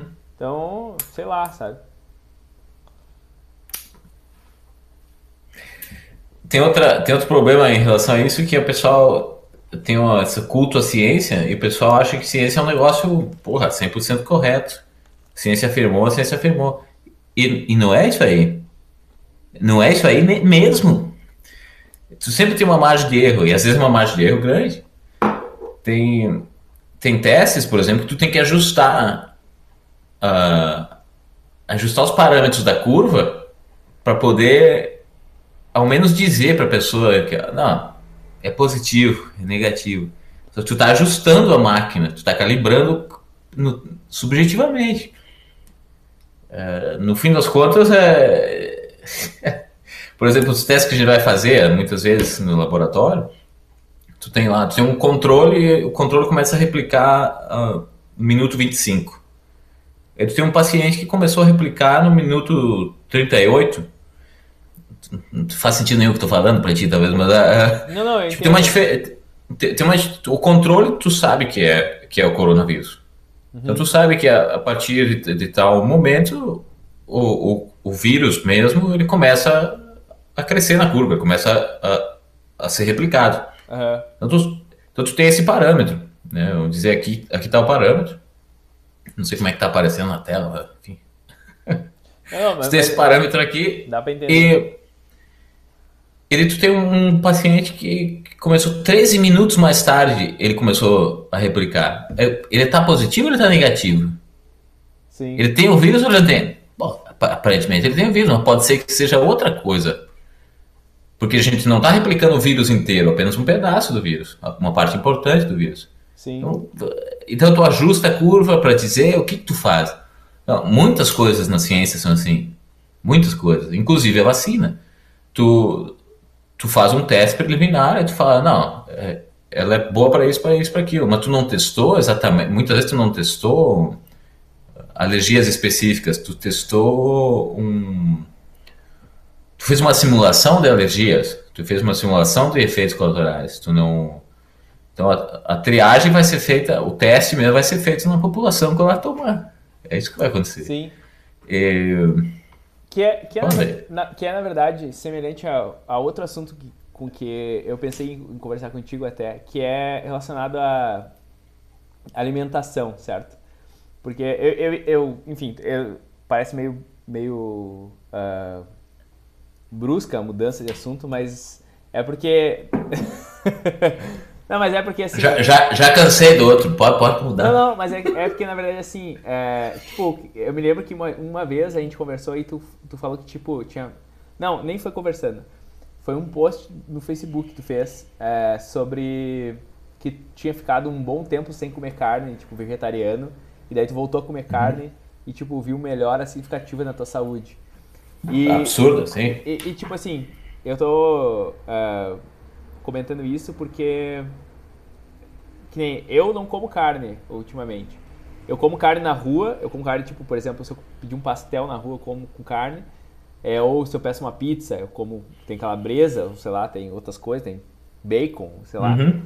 Mas em casa eu só vivo de ovo e queijo. Mas eu nunca fui tão saudável quanto em outros tempos, certo? Eu, ultimamente eu tenho sido muito saudável vivendo assim. Então, eu acho, enfim, eu não sei o que é, digamos, Cara, ciência eu... a respeito disso é um troço completamente. É... Não, não tem, não tem ciência é. nisso aí. Isso é tudo tentativa e erro essa aposta. Sim. Nutrição, nutrição é um negócio que está engateando. É um, é, no, porque tudo. Os testes, os papers, tu, sempre tem que olhar os métodos. Como, como foi feito o teste? Como foi feito aquele, aquele, aquela experiência? Porque no momento que tu traça o plano para a experiência, tu já consegue ver o viés dela, muitas vezes. Tu, tu, tipo, faltou aquilo. Não intencionalmente, muitas vezes. Porque a pessoa que está fazendo o teste, ela às vezes não tem como contemplar todas as possibilidades. Ela, ela tem que ir focando uh, caminhozinho por caminhozinho. Só que às vezes as, os parâmetros que, que o teste permite, eles não são, não, não refletem a realidade como um todo. Então, por exemplo, para mim, eu não sei como é que é o metabolismo dos outros, não, não sei. Mas para mim, que, que tenho uma genética própria do centro da Europa, próprio do, do, dos Alpes, a minha, minha, minha genética é, dessa região, eu não posso comer açúcar. Eu não posso, não posso comer pão. Quando digo açúcar, é, é carboidrato, uhum. em geral. Por exemplo, isso aqui, eu não deveria estar tomando isso aqui, entendeu? é, mas tô tomando. Uhum. Eu, então, isso me causa algumas dores uh, e brain fog, uma, uma espécie de estupidez uh, uh, diária, assim. Agora, quando eu como apenas carne e, e gordura, e eu fiz isso por quase um ano, é outra coisa, eu, eu tô tão, uh, tão vívido, tão bem, tão disposto, que eu tenho que fazer mais. Eu tenho, eu, eu tenho que fazer mais. Mas, mas tu diz apenas carne e gordura, tipo, É, e sem, não carboidrato. Tipo, carne. Sem carboidrato. Só carne e gordura. Só carne e gordura. Meu Deus. Quando eu faço isso. Uhum. Mas eu não sei, eu não sei como é que é para ti. Para mim isso funciona. Só que eu, nos últimos meses eu não tenho mais feito isso e eu tenho notado como eu tenho dormido mal, minhas dores voltaram, porque eu sempre tive muitas dores. Uhum. Por, por, exemplo, eu tinha um negócio aqui no braço, ainda deve ter um, uma marca aqui. Ninguém sabia o que era, não era psoríase, não era nada. Eu, eu fiz dois uh, testes uh, uh, histológicos, né? tirei um, duas vezes pedaço da minha pele. Ninguém sabia o que era. Uh, aí descobriram que eu tinha uma quantidade um pouco maior de células nervosas. E eu comecei a comer só carne e gordura e essa bosta desapareceu. Desapareceu. Eu tinha isso por anos. Uh, agora eu não consigo mais uh, uh, seguir essa dieta porque o trabalho que eu tenho eu não eu tenho apenas um micro-ondas, não consigo esquentar as coisas que eu, eu não, não tenho tempo para cozinhar também. Uhum. mas o plano para o próximo ano é, é, é, me planejar nisso, né? Faz, criar um, um, um sistema que eu consiga fazer cozinhar e comer todo dia a mesma coisa. Eu como menos, eu não sinto fome e eu estou sempre disposto quando eu como carne e gordura, apenas. Uh, raciocínio é mais rápido, raciocínio é melhor, eu consigo manejar melhor a troca de línguas, porque tem que trocar entre francês, alemão, português e inglês, tem que ficar trocando isso.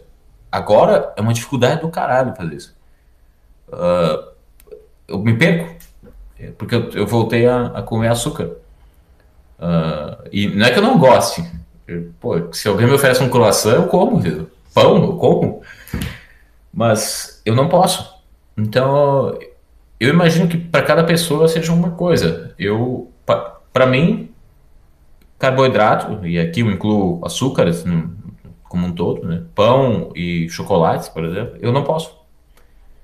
Agora, para os outros, eu não sei como é que é. Tá, mas como é que foi? Como é que tu, tu tipo descobriu esse tipo de essa mudança? Tipo, por que que tu testou, por exemplo, Bom, eu sempre tive dores, né? Minha vida inteira, muitas dores. E eu achava que era normal isso. Ter dores. Eu, eu sofria com dores severas.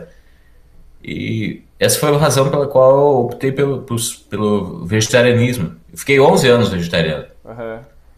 Eu, eu tentei por um, dois anos e depois não conseguia voltar. Eu tinha um, certo asco, eu fiz toda uma programação né, mental. Eu tinha um, um certo nojo da, da carne. Então eu continuei, persisti. E de um dia eu falei, não, chega, eu, eu não aguento mais, eu preciso trocar isso. E daí eu comecei a comer normal. E depois de um tempo eu comecei a comer só carne e gordura. Carne, no fogo, assim, pá. Carne, gordura, comia.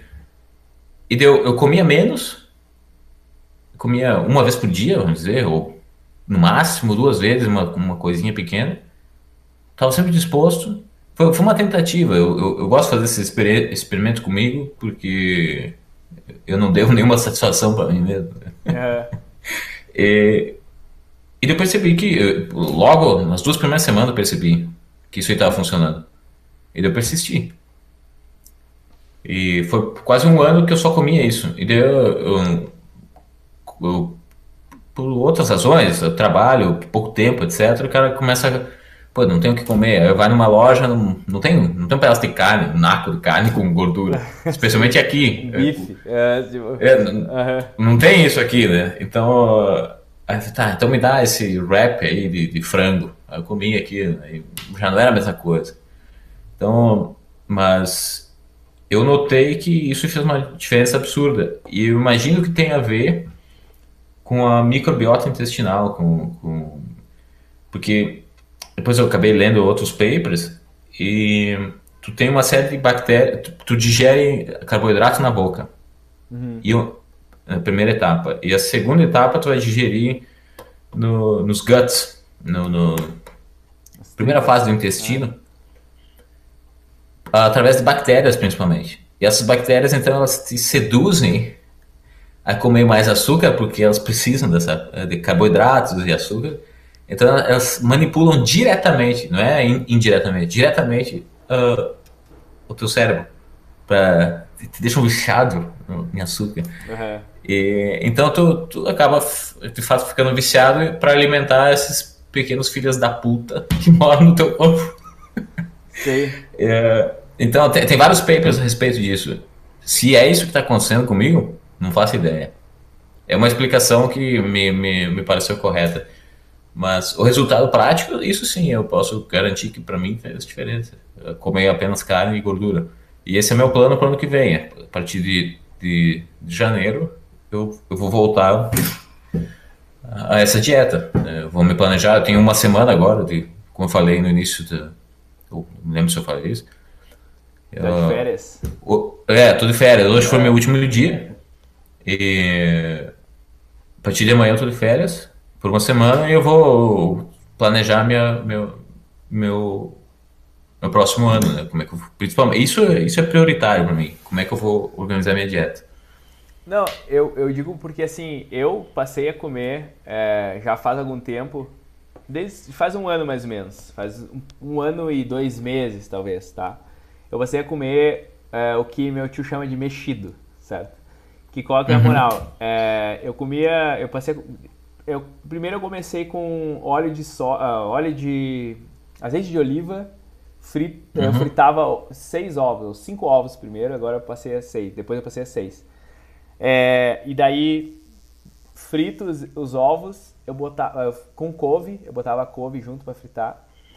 É, e no prato eu botava mais uma banana, queijo e mel, certo? Opa! Então, essa, essa uhum. era a minha refeição. E essa é a minha refeição, é, basicamente, já há um ano, certo? E eu emagreci. Ah, eu, eu faço, em vez de usar sal, eu uso só alho, certo? Na, no meu. Boa, é, boa. Eu acho que eu eu já li a respeito do alho como sendo tendo algumas características interessantes. Uhum. É... Para testosterona e outras coisas, interessante. Isso, uhum. justamente. Uhum. E daí acontece? Ao longo de, desse último um ano, é, claro, eu, eu, passei a fazer exercícios, que era uma coisa que eu era sedentário, é, e eu emagreci e fiquei, digamos assim, mais bem disposto. Eu, eu, eu uh, digamos, tive uma ganho, um ganho de massa muito, muito pouco considerável, mas uma perda de gordura considerável. Eu perdi bastante uhum. gordura nessa função. Então o que eu sinto é que, tipo, é, mesmo não tendo comido carne, eu acho que a minha dieta, entre aspas, se uhum. assemelha ao que tu estava descrevendo, certo? Da, ideia de ter muita proteína, certo? Então, uhum. só que lógico, eu como na rua, eu como. Ah, eu troquei depois, agora por último, é, eu troquei o azeite de oliva por manteiga. Então agora eu, em vez de fritar no azeite de oliva, eu tenho fritado a manteiga. Eu, eu, eu frito na banha, então. É. Então, mas é que. Mas, a, mas é, eu, eu, sinceramente, eu acredito que para homens em especial isso é muito melhor. Porque, uh, por exemplo, todos os meus. Eu tenho três irmãos. Eu sou mais velho. Todos eles têm barba definida, como a tua. Uhum. Eu fui vegetariano durante toda a minha pré-adolescência e primeira fase adulta. Uhum. Essa é a minha cara. Uhum. Então, é, é, eu tenho absoluta certeza que isso influenciou toda a minha, a minha a fisiologia. E eu não aconselho ser vegetariano, mas nunca. Eu, para mim foi um erro. Para mim foi um erro. Todas as outras coisas que eu errei, eu aprendi. Essa eu não tenho como voltar atrás. Eu não tenho como. Eu não tenho como ser adolescente de novo. Então eu, eu me arrependo disso. Eu me arrependo disso. Então, mas tu, uh, tu não comia nem ovos e queijo.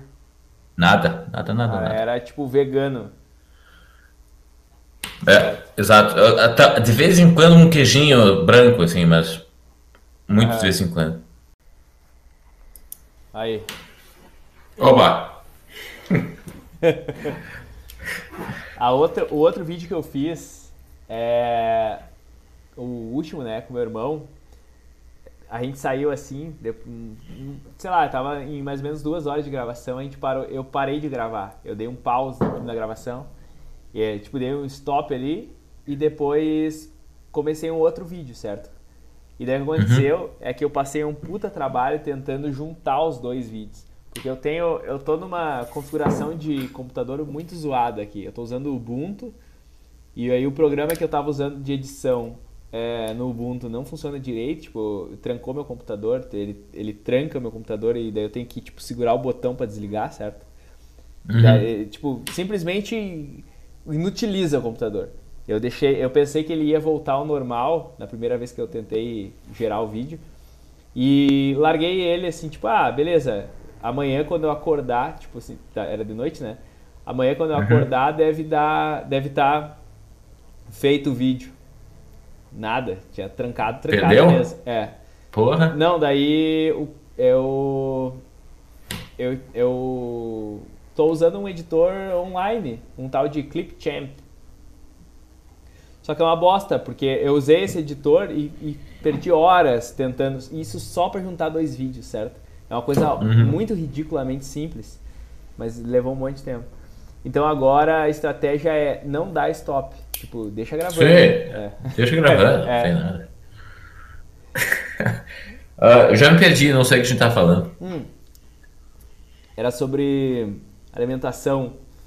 Hum, uhum. Era é, é porque assim, ó, eu, eu considero o que tu tá dizendo, eu acho. Como é que eu posso dizer?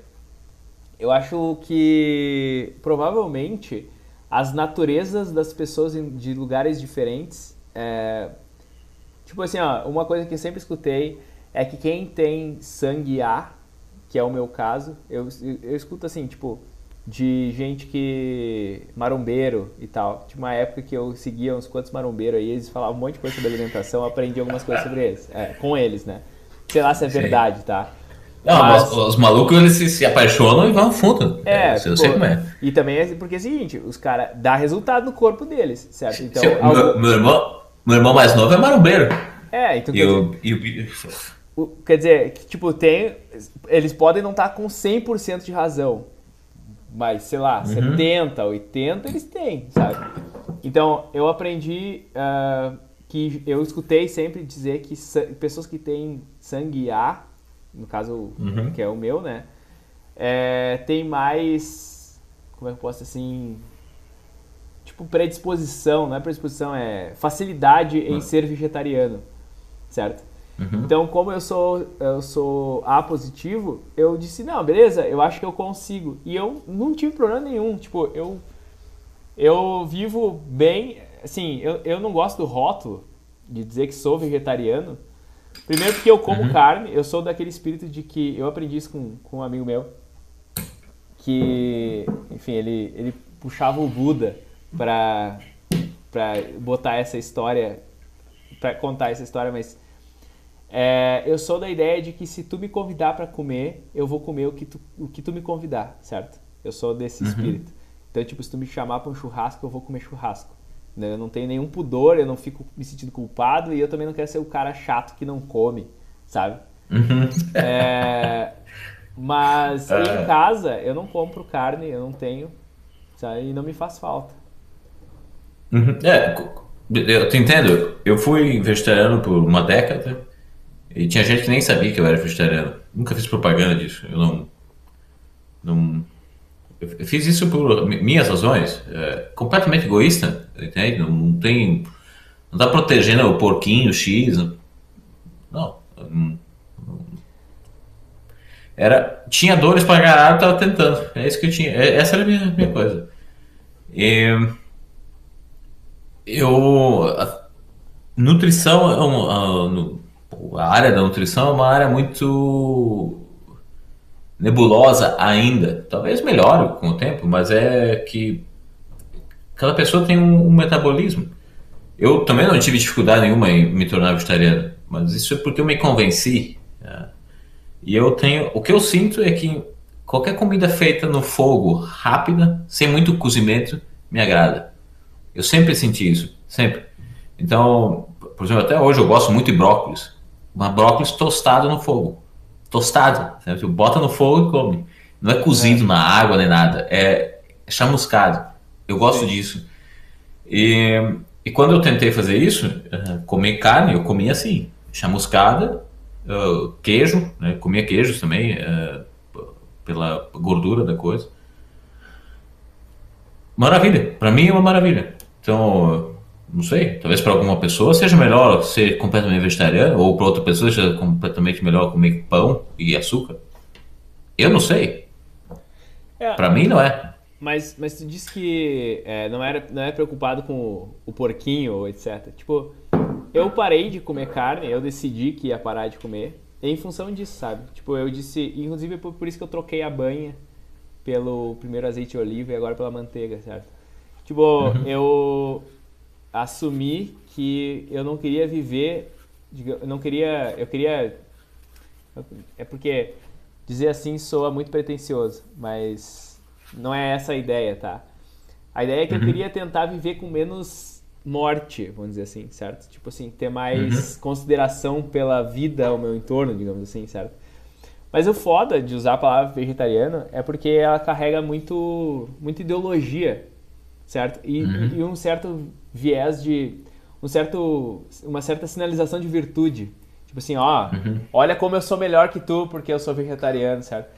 Então eu Sim. evito dizer, eu evito usar essa palavra, certo? Inclusive eu, eu tava uhum. conversando com um amigo meu que eu conheci aqui e eu disse, ah, minha alimentação é meio assim, sabe? E eu disse, ah, eu como ovo e queijo e tal. Aí ele perguntou, ah, tu é vegetariano? Eu disse, ah, mais ou menos, sabe? Mas eu não gosto de dizer e tal. Aí ele disse, é, eu digo que eu sou. Quer dizer, ele era também. é, é, não, mas eu, quando eu falei que, eu, que não era pelo, pelo porquinho, etc., para dizer que eu não, eu não tinha essa. Para mim era uma coisa uh, selfish. Uh, assim. Sim. Não que eu seja assim, mas naquele caso eu era. Sim. Uh, era uma coisa que eu tava fazendo para mim. não, não, não tinha nada a ver com porra nenhuma. Eu tava fazendo para mim, eu, eu tava me usando como experimento. Tipo, comigo eu posso me experimentar. Agora, eu me arrependo disso. Talvez hoje eu, eu poderia uh, fazer isso de novo. Mas eu me arrependo de ter feito isso na minha fase adolescente, na fase que eu estava uh, se desenvolvendo. amadurecendo. Eu, exato, eu, eu, tinha aquele boom hormonal, a fase é óbvio que eu me arrependo disso. Mas. Enfim, eu, eu sinto a diferença. Eu sinto bastante diferença. Uh, na, na, força muscular, na, na, facilidade que eu quebrava minha, meus dedos, meus ossos, quando era vegetariano, eu me quebrava muito fácil. E hoje eu me, me espanco numa barra. Às vezes no laboratório tem que. Tu tem que descartar amostras, etc. E isso são um trabalho meio braçal, muitas vezes tem que fazer isso. Me quebro fazendo diabo e vou notar meu, meus, meus roxos depois. Na época vegetariana era assim, eu batia na, na quina de um negócio e tava morrendo, três dias morto num canto. Mas eu não, eu, eu não aconselho fazer isso na adolescência. Não, não, não faria e não. Se eu tivesse um filho, por exemplo, eu não brigaria para que ele não fizesse isso. Então, porque para mim foi ruim. Mas tu é sedentário hoje? Ou tipo, sei lá, tu faz exercícios de alguma forma? Uh, no último ano não. Nesse ano não. Certo. Mas eu costumava jogar um, um, futebol. Sempre fui muito elétrico.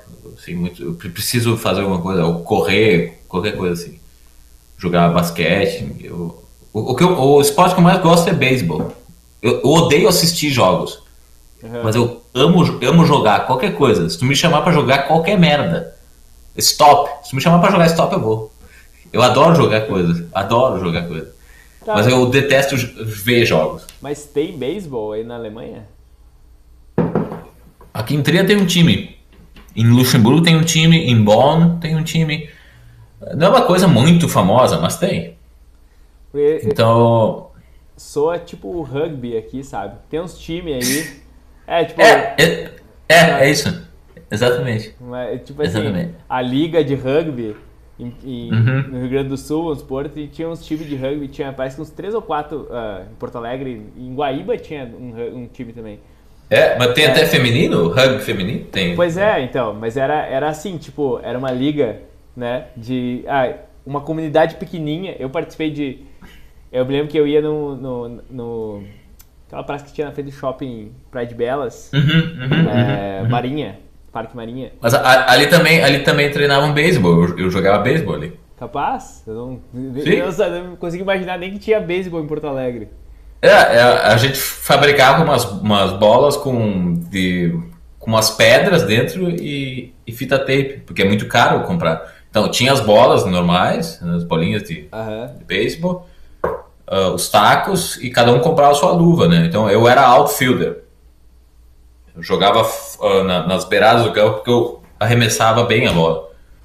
Mas era ali que a gente treinava. É, aquele, aquele lugar era estranho, porque que nem tinha dois times ali que jogavam. Eu não lembro o nome, mas eu me lembro que eu fui num treino, vamos supor, numa segunda, segunda e quarta treinavam um, um, um, conjunto de pessoas, certo? Daí eu uhum. ia lá. Aí, tipo, terça e quinta, eu fui e tinha outro conjunto de pessoas. Outro, tipo, outro, outro time, é. é. E então, tipo assim, se tu quiser, tu joga em todos os times. Tu joga, uhum. sabe?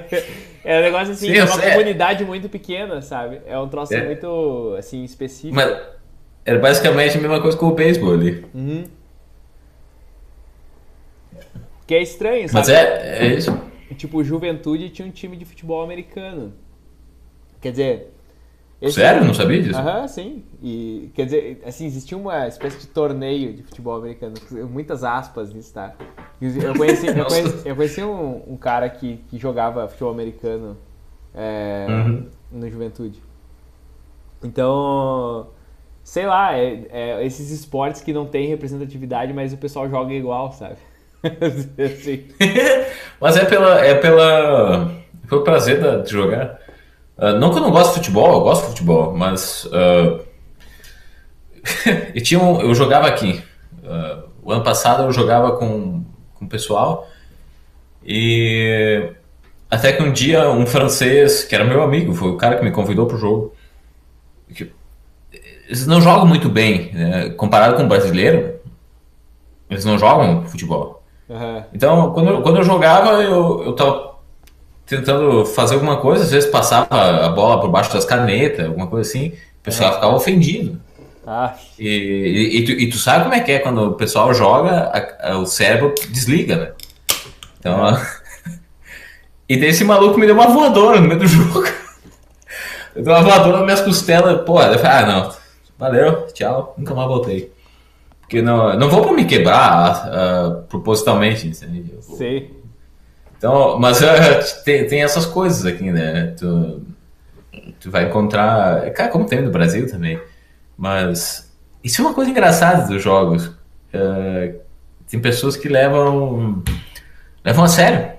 E, e, no meio do jogo, tu desliga teu cérebro, tu não consegue mais raciocinar e, e manter a, a persona que tu criou para lidar com o público. Tu só fica putaço. E daí tu escuta o vento já tá chutando a cabeça de alguém, tem. Eu nunca fiz isso, mas eh, acontece essas coisas. Eu, eu nunca, o cara fica bravo. Eu nunca entendi esse espírito competitivo muito forte, sabe? Porque, é, sei lá, eu nunca, eu nunca tive, para falar a verdade, sim. Eu lembro que uma vez quando eu, Também não. quando eu trabalhei no call center, eu, eu trabalhava no call center é, e tinha, enfim, tinha essa coisa de que tinha que vender os produtos, sabe? Imagina, uhum. é, a gente era o... Terra Resolve. A gente era assistência técnica do Terra, certo? Uhum. E daí, oficialmente, o Terra tinha que. Tinha uma. Quando a pessoa ligava para dizer, ah, olha, minha internet não está funcionando, a gente tinha que oferecer uma série de produtos. Tipo antivírus, tipo e-mail, tipo umas coisas que qualquer. ninguém contrata, certo? Quer que compra antivírus? Uhum. Quer que compra e-mail, certo? Vai no Gmail e faz um de graça, certo? E aí Sim. eu me lembro que. Né? Né? E eu, eu, me lembro, eu me lembro que tinha um cara que ele vendia muito, sabe? Mas, tipo, ele tava na cara que ele não tava vendendo, ele tava, tipo, empurrando o produto no, na goela dos clientes, certo? Uhum. E ele tinha esse espírito terrivelmente competitivo, ele era, tipo, o cara do jiu-jitsu, assim. E ele era, tipo, uh, grandão, sabe? Tipo, e ele tinha. Esse, é, ele tinha esse negócio de competição, ele, ele via os números dos outros e ele queria estar na frente, sabe? E eu nunca entendi isso, por falar a verdade. Não, não eu, eu, menos. Eu tô nem aí pra, pra ser o último, sabe? Eu não ligo. Assim. Eu, eu... É, é, exato, meu raciocínio é o seguinte: quando eu tô jogando, eu nunca sei qual é o placar. Não faz a menor diferença para mim. Se eu tô ganhando ou perdendo, eu vou jogar exatamente igual. Exatamente igual. Não faz a menor diferença para mim se eu tô ganhando ou perdendo. Eu tô cagando pra essa bosta. Eu não, eu não, eu não, eu não fico estimulado se eu tô perdendo ou se, ou se eu tô ganhando. Eu jogo exatamente igual. Não, mas assim, eu não sei como é que, como é, que é o teu raciocínio, mas o meu, é, eu acho que tem a ver com eu ser, ter, ter tido irmão gêmeo. Eu sempre, ao longo do tempo, eu vim produzindo esse raciocínio. Hum. Que é do tipo assim, ó, quando tu é irmão gêmeo, quando tu tem irmão gêmeo, tu vive numa, numa contínua comparação, certo? Uhum, então, tu uhum. tá sempre vendo o teu irmão e, tipo assim, então sempre, quando tu faz determinada coisa, vem o outro e diz, ah, teu irmão, comparado com teu irmão, tu foi melhor ou foi pior, certo? Então, certo? Uhum. Então sempre tem essa coisa. E aí, em algum momento, muito cedo na infância, eu me sentia muito incomodado com esse tipo de comparação e eu, tipo, joguei pra cima. Largou foda-se. É. E daí eu percebi, eu, tipo, eu tô regredindo, certo? Faz tempo que eu venho pensando uhum. nisso, que eu percebi que eu assumi a atitude de dizer é, que eu não quero, eu não ligo, certo? Tipo assim, se meu irmão é bom em determinada coisa, aí se eu tô indo naquela direção, eu digo, ah, então foda-se, certo? E aí deixa ele, certo? Então, uh, então tipo assim, eu, eu, eu, desisti de quase todas as coisas que eu fiz quando eu percebi que meu irmão tava indo melhor. Tava indo, tava fazendo, não melhor, tava, simplesmente já tava fazendo. Fazendo. É, uhum. Porque eu me, me incomodava a, a comparação. comparação. É. Uhum. Então, quando eu vejo esse tipo de coisa de competição, eu tenho, tipo, issues de competição. Eu, tenho, eu, eu não lido bem com competição. Eu, tipo, eu tendo a, a chutar para baixo e dizer, não, eu sou o pior mesmo, foda-se, sabe? Tipo, sabe? É, é o reflexo automático, assim, para mim. Então, não, Sim, não eu, eu, eu não sei o que. Eu, não, eu, eu consigo compreender o que tu tá me dizendo. Para mim, eu não consigo entender de onde vem o meu, meu raciocínio. Bom, eu sempre eu fui irmão, eu sou o irmão mais velho. Eu muito cedo tive que também uh, ser responsável pelos meus irmãos. Mas pode ser que tenha a ver com isso também. Eu, eu nunca gostei de competir nessa coisa, vão ganhar, vão perder. Uh, também nunca gostei de deixar meus irmãos ganharem, né? Assim, ah, vamos deixar ele ganhar, querido. Nunca fiz isso. Eu gosto do jogo. Eu gosto do jogo. É como uma viagem. Eu gosto de viajar, eu não gosto de chegar no lugar, entende? Uhum.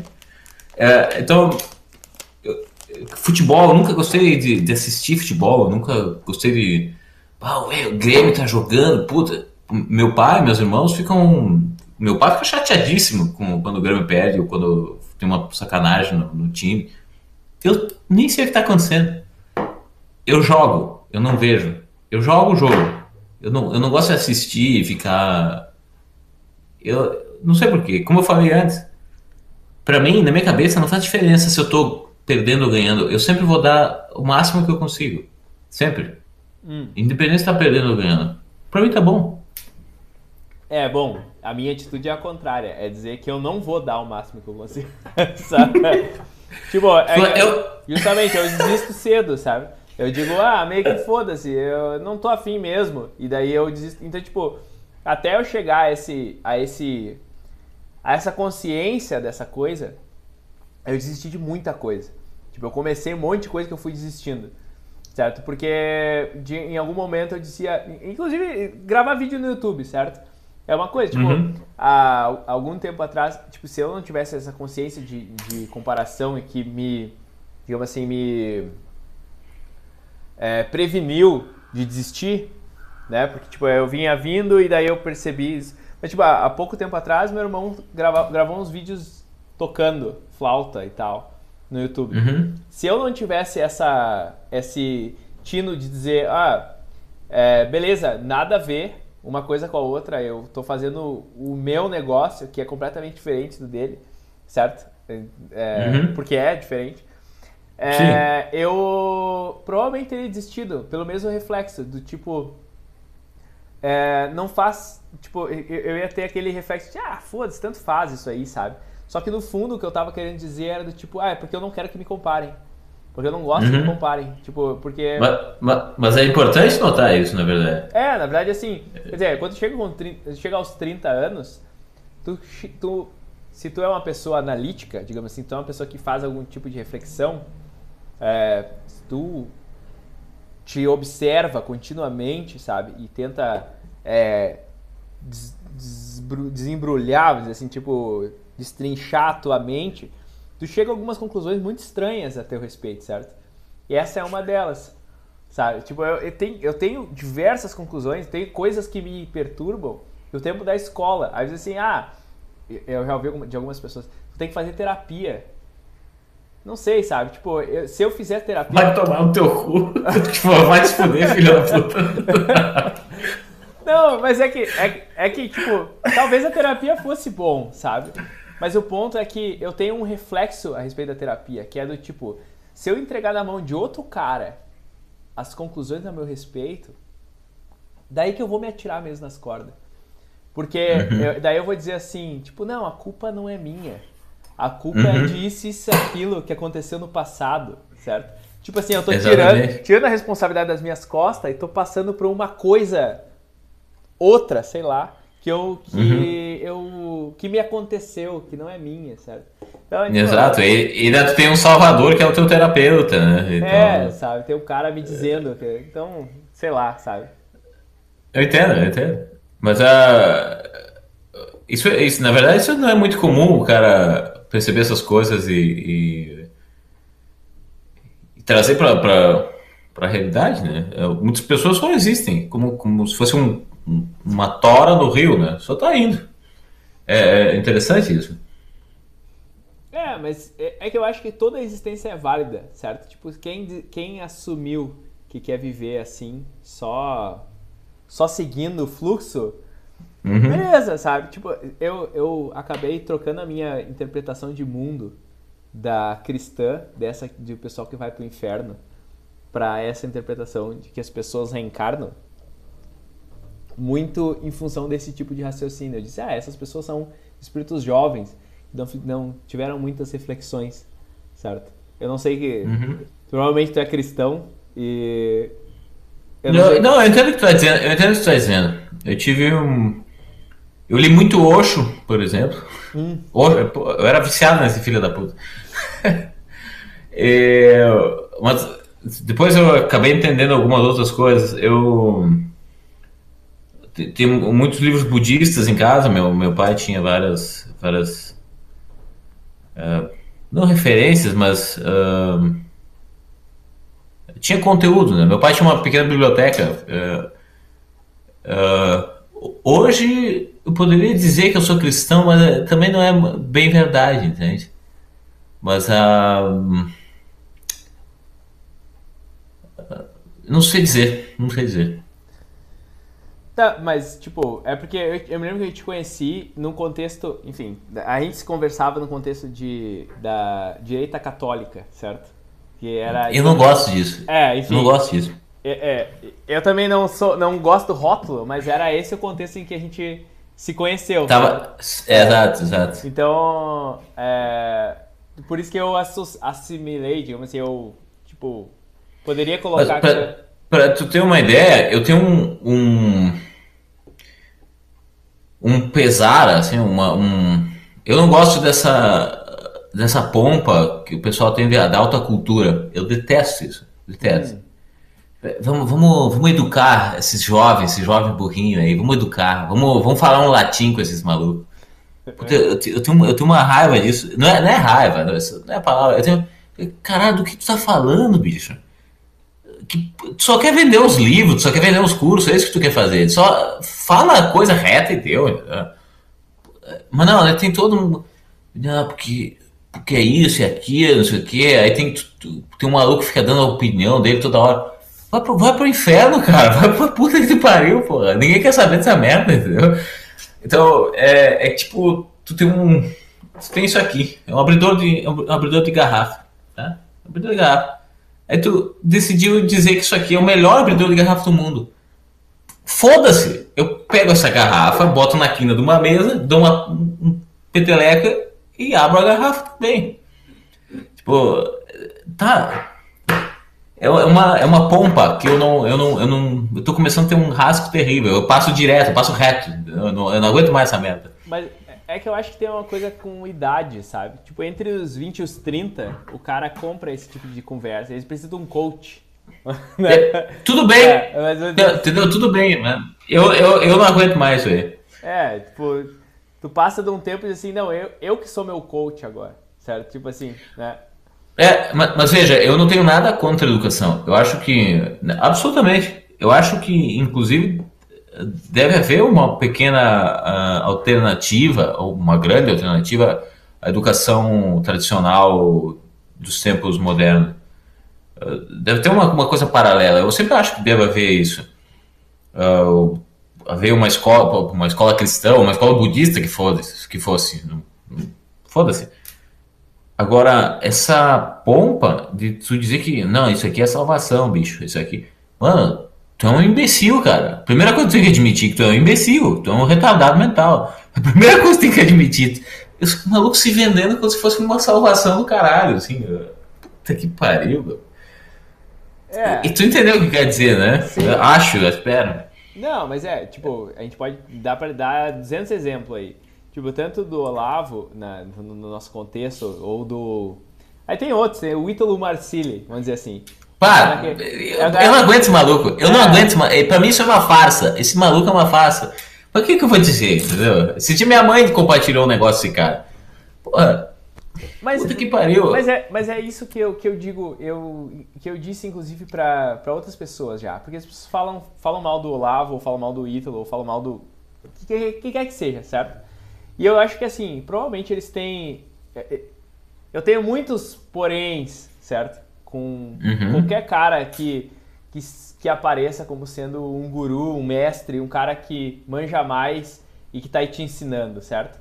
Porque, uhum. assim, tu chega num determinado momento e tu diz, ninguém sabe porra nenhuma. Tá todo mundo figuring out, né? Tá todo mundo é, tentando, tentando se orientar. E tipo assim, ó, se tu não mudou de ideia da tua, por exemplo, eu tenho 30 agora, fiz 30. Se não mudou de ideia dos 30 aos 31, tu teve um ano, teve, porra, 365 dias para rever uma série de conceitos que tu tem na cabeça, certo? Se tu não mudou minimamente nada, ideia, nada. Tem algo muito errado com a tua mente. Tem algo muito errado. Exatamente, porra. Não, porque tá Exatamente. Mundo, tem algo, tá todo mundo tentando, tentando se orientar no mundo. Por isso que eu acho, eu acho que é um problema com esse negócio de, de cancelamento e de mentalidade de. Ah, que, que, assim, hoje em dia, qualquer um acha um negócio nas redes sociais que o cara falou há 5 anos, 6 anos, 10 anos atrás e pega no pé do cara. Pô, todo mundo. 5 anos atrás? Puta que pariu. Às vezes eu não, eu não concordo comigo há duas semanas, entendeu? Então. Sabe, tipo, o, o, Facebook te apresenta aqueles, aquelas memórias de um ano atrás. Eu não concordo com a memória de um ano atrás, sabe? Mas eis a, eis a coisa de um estilo Ítalo, Ítalo Marcilli. Tu é escravo da tua língua depois de um tempo. E pô, teve uma fase aí que o Ítalo pintou o cabelo de, de, de periquito, de, de loiro.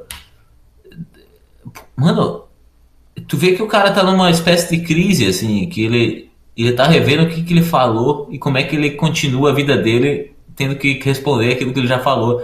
Sim, mas, entende? Mas esse é o preço quando tu se coloca como guru. Quando é. se coloca como guru, tu já não pode mais errar. E daí, ou tu tem duas, tu tem duas opções agora. Ou tu, tu fica com essa persona para o resto da vida, mesmo ela tendo errada, ou tu fica se refazendo todo o tempo e daí tu perde a credibilidade de guru infalível. É, o ideal é assumir essa característica. Não, eu não sei porra nenhuma, certo? Tipo, eu só sei ah. aquilo que eu sei, certo? Tipo, Foda-se! E aquele negócio é. que, porque vem, vem o Lavo e diz assim, eu tô estudando há 15 anos esse assunto e não sei o que e tal. É, né? né? é, justamente, dá essa tossida aí. Né? É. é, não, e me diz assim, tá, tudo bem, beleza, mas tipo, de repente você está estudando há 15 anos fechado dentro de um contexto. Pode ser que um input novo te ajude, certo? Quer dizer, tipo, uhum. quando alguém me diz um negócio novo, tipo, é, é, cara, olha só, eu tô a, esse é o oitavo programa, certo? Se tu olhar, eu tenho oito conversas com pessoas terrivelmente diferentes nesse meu, nesse meu podcast, certo? Eu, eu acho essa palavra muito pretensiosa, que eu chamo de conversa, certo? Basicamente, é, tá, é uma conversa. É. É, eu, e assim, todas as pessoas me dão inputs, me dão. E essa, esse é o propósito, certo? Tipo, se tiver 50 visualizações ou 100, meio que foda-se, sabe? Tipo, eu queria que tivesse um monte, mas eu sei que eu não sou interessante o suficiente para as pessoas olharem grande coisa, certo? É, é, give, it, give it time, so. É. Dá, dá um tempo. É, é assim que é. É assim que é. Então, é, o objetivo é justamente esse, de que pessoas diferentes e de perspectivas diferentes dão inputs diferentes. Esses inputs são importantes, certo? O cara, uhum. o cara é, abre a mente para uma possibilidade diferente que ele não conhecia, certo? Então, tipo, se tu fica nessa de como, como, como eu já escutei alguém dizer, eu comentei isso no programa passado com meu irmão, eu disse, é, o cara dizia assim, ah, eu já li a Bíblia 14 vezes, eu leio uma vez por ano, certo? Tipo, se tu lê a Bíblia 14 vezes numa perspectiva assembleiana, tipo assim, ah, eu sou Assembleia de uhum. Deus e eu só leio a Bíblia dentro desse enfoque aqui. Tu leu... tu leu uma vez. É, tu leu 14 vezes a mesma coisa. Não, não valeu de nada, sabe? Tu tem que, tu tem que tipo, ver panoramas diferentes, perspectivas diferentes, certo? É assim que tu progride. É, e, em especial um livro como esse, que tem uh, níveis diferentes, né? Tem, e, uh, tem níveis diferentes. Essa, a Bíblia é, é interessantíssima nesse, nesse, sentido que tu. Hum. Tem um nível literal, tem um nível metafórico, tem um nível espiritual, tem é, vários níveis, na verdade, entre esses. Mas, Sim, de qualquer tem... modo, eu, eu sou grato ao Olavo, por exemplo. Eu conheço o Olavo desde 2007, alguma coisa assim. Eu sou grato ao Olavo. Não fosse o Olavo, eu tava. Seria um imbecil, realmente. Não, não que eu não seja, mas. Eu seria mais imbecil, é. mas, mas chega um ponto que, que quando tu falou, tu, parece quase que tu tem que representar uma persona. E, e, e de, tudo bem, tu tem uma verdade, né? Tu tem a verdade, tu tem que buscar a verdade. Não a tua verdade, tu tem que buscar a verdade. Beleza, mas às vezes para isso tu, tu tem que se matar no processo, né? Tu tem que morrer. Uh, já que estamos falando do Natal, né? Tu tem que, ou, às vezes tu morre para poder ter ter que renascer, né? Uh, uh, não sei se entende o que eu quero dizer, mas soa mais como uma Páscoa, mas é, tá, tá, é verdade, verdade. é, exatamente, exatamente. É. é, é, o Natal é o nascimento, exato. É. Porra, cara burro pra caralho. Eu vou culpar, eu vou culpar isso aqui, ó. Uh, não, mas é isso. Uh, é, é. E, então, uh, então, usando o Natal, o nascimento do Logos, eu tenho desenvolvimento e vai chegar um ponto que isso tem que ser sacrificado para renascer. É, é, afinal, essa, essa é a mensagem do cristianismo. Uh, mas uh, quando tu, essa, essa coisa da alta cultura tem que resgatar não sei o quê. Do que, primeiro, do que, tu tá falando? Essa é a primeira pergunta. Ninguém é capaz de responder essa bosta, entende? Se essa merda caiu, é porque não era tão alto assim, entende? Tem, tem, tem, um, tem um. Que cara tá falando, entende? Então, as coisas não, não são estáticas assim, e nem podem ser. E tu, tu, não entendi. Ao mesmo tempo, essas pessoas ficam falando da, do, do, do, dos muçulmanos, que tem que usar véu e não sei o que, uma coisa atrasada. De certa forma, tu tá, tu tá propondo a mesma merda quando tu, tu tem que resgatar o negócio e, e, e manter uma tradição estática. Não é assim que a vida funciona, né? também não acredito que seja isso que as, as pessoas acreditam, mas a, o ponto inicial era da toda a pompa envolvendo essa a ideia do guru, né? Tem sempre um guru para tudo. Sim. não, não tem que largar. Eu acho, eu não aguento mais isso aí. Eu, sinceramente, eu nem, eu nem acompanho mais isso aí. É, o que me parece é que esse negócio de é, de ter um guru ou de ter uma alta cultura ou etc., me parece uma questão de referências, certo?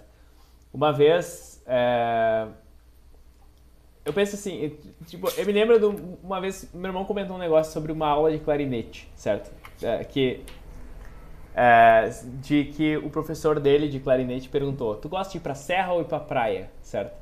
E daí ele tava falando sobre dinâmica e etc, de tipo, ah, tu tem que ter o forte, o piano, etc. É, e daí ele ele falou: "Olha, quando então, aí eu respondeu, por exemplo, para serra, é, então, ó, quando tu sobe o morro, sobe a montanha, depois tu vai descer, tipo, tem essa questão de, de a música crescer e depois a música diminuir, etc. Só que, tipo, o exemplo é o mesmo se tu dissesse pra praia, certo? Ah, tem as ondas e etc. Então, as ondas vão subir, vão descer, certo? Quer dizer. O, que tu tá, o que tu tá dizendo é, tu tem uma referência, certo? E o, esse negócio uhum. de alta cultura ou de cultura me soa muito ter um conjunto de referências. Só que esse conjunto de é. referências é totalmente arbitrário, certo? É, é, tipo, se tu tem um conjunto de referências de cultura pop, por que, que ele é pior do que o, o conjunto de referências da, da, alta cultura? Só porque tu é, extraiu... Tem, tem, tem, razões por serem piores, porque quando não se, se adequam a, a uma verdade concreta, né? Eu entendo o que tu quer dizer. Desculpa interromper. Não, mas o ponto é que, tipo, me parece que tu pode extrair um conjunto de lições e é... É isso que a gente conversou ontem, uh, na última gravação sobre um livro de um cara chamado Mark Fisher. E o cara é um esquerdista uh, que um inglês que escreveu sobre o capitalismo e etc. E as referências que o cara faz são todas é, de cultura pop. E, e, e assim, eu, por exemplo, o outro cara que faz isso é o Esqueci o nome do cara, do, do Guia do Mochileiro das Galáxias. Ele faz um monte de, ah. de reações a, de, contra a alta cultura, tipo assim, certo? Ele larga umas, uhum. umas, umas tiradinhas, assim. E, quer dizer, me parece que esse tipo de referência, se tu tirar as lições certas, né, digamos, se tu tentar extrair uma verdade interessante em torno do, do negócio, certo? Quer dizer, olha, dá pra, dá pra ser tão produtivo, prolífico, quanto se tu lê um Dostoiévski, certo? Ou qualquer coisa assim, certo? Então, tipo, eu tenho meio que implicância, às vezes, com esse negócio, com esse papo muito muito metido a besta, muito beletrista de ah, mas eu li Tolkien, eu li Dostoiévski e tu não sabe porra nenhuma eu, porque eu li, sabe? Ah, peraí. Eu, eu, eu, por exemplo, eu não gosto de Tolkien. Eu realmente não gosto. É, eu acho tá. uma merda. Mas, ah, mas é, talvez isso diga muito mais de mim de, do que do Tolkien. Mas, claro que para tu ter. Eu entendo, tu tem que ter as referências, mas para tu ter também a, hum, uma noção do que é certo e errado, tu tem que. Eh, tem que ter umas, outras referências prévias, né?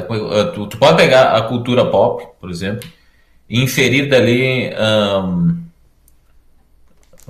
bondade e maldade, vamos dizer assim. Uhum. Tu, entra na, tu entra naquela questão de que qual é a natureza do, do homem. Se ele, se ele não tivesse, se ele tivesse nascido no mato, ele conseguiria inferir as mesmas coisas, né? Ele conseguiria discernir o que é bom e o que é mal da, da, da cultura pop ou não?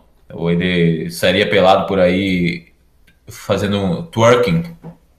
Eu... Não sei. Talvez ele teria, não sei. Talvez teria outras inferências, certo? É, exatamente. Talvez. Sem dúvida teria. Ele, ah. ele, teria, sem dúvida. Mas uh, o, que eu, que eu, queria dizer é que tu tem uma coisa por trás da. Tu tem uma verdade.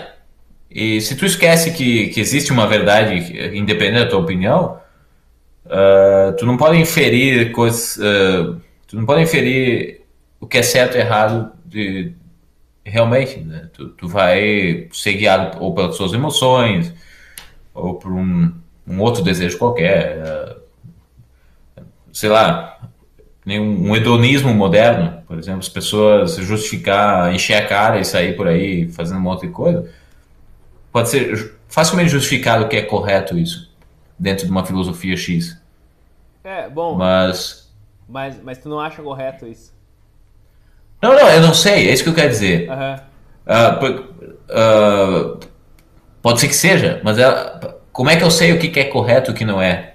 Porque tu é. tem que ter um, tu tem que ter uma verdade que continua através do tempo, que continua através da, da, das épocas.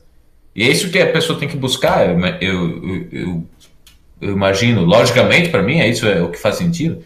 Uh, qual é a verdade que continua independente das, das circunstâncias?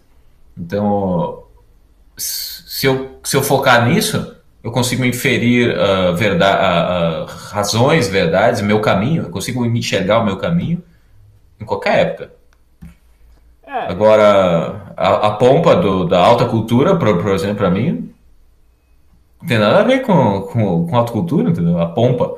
Nós vamos salvar o mundo através do meu caralho, entendeu? Não vai fazer porra nenhuma disso. Tu não vai fazer. Sim. Mas é que, assim, o, o, meu ponto é que eu não consigo ver que haja uma verdade. É, não, assim, verdade para mim é uma coisa, é uma palavra que, enfim, tipo, se os fatos estão de acordo com a realidade, com, a, com o teu discurso, isso é verdade, certo? Hum... Certo? O que é verdade além disso?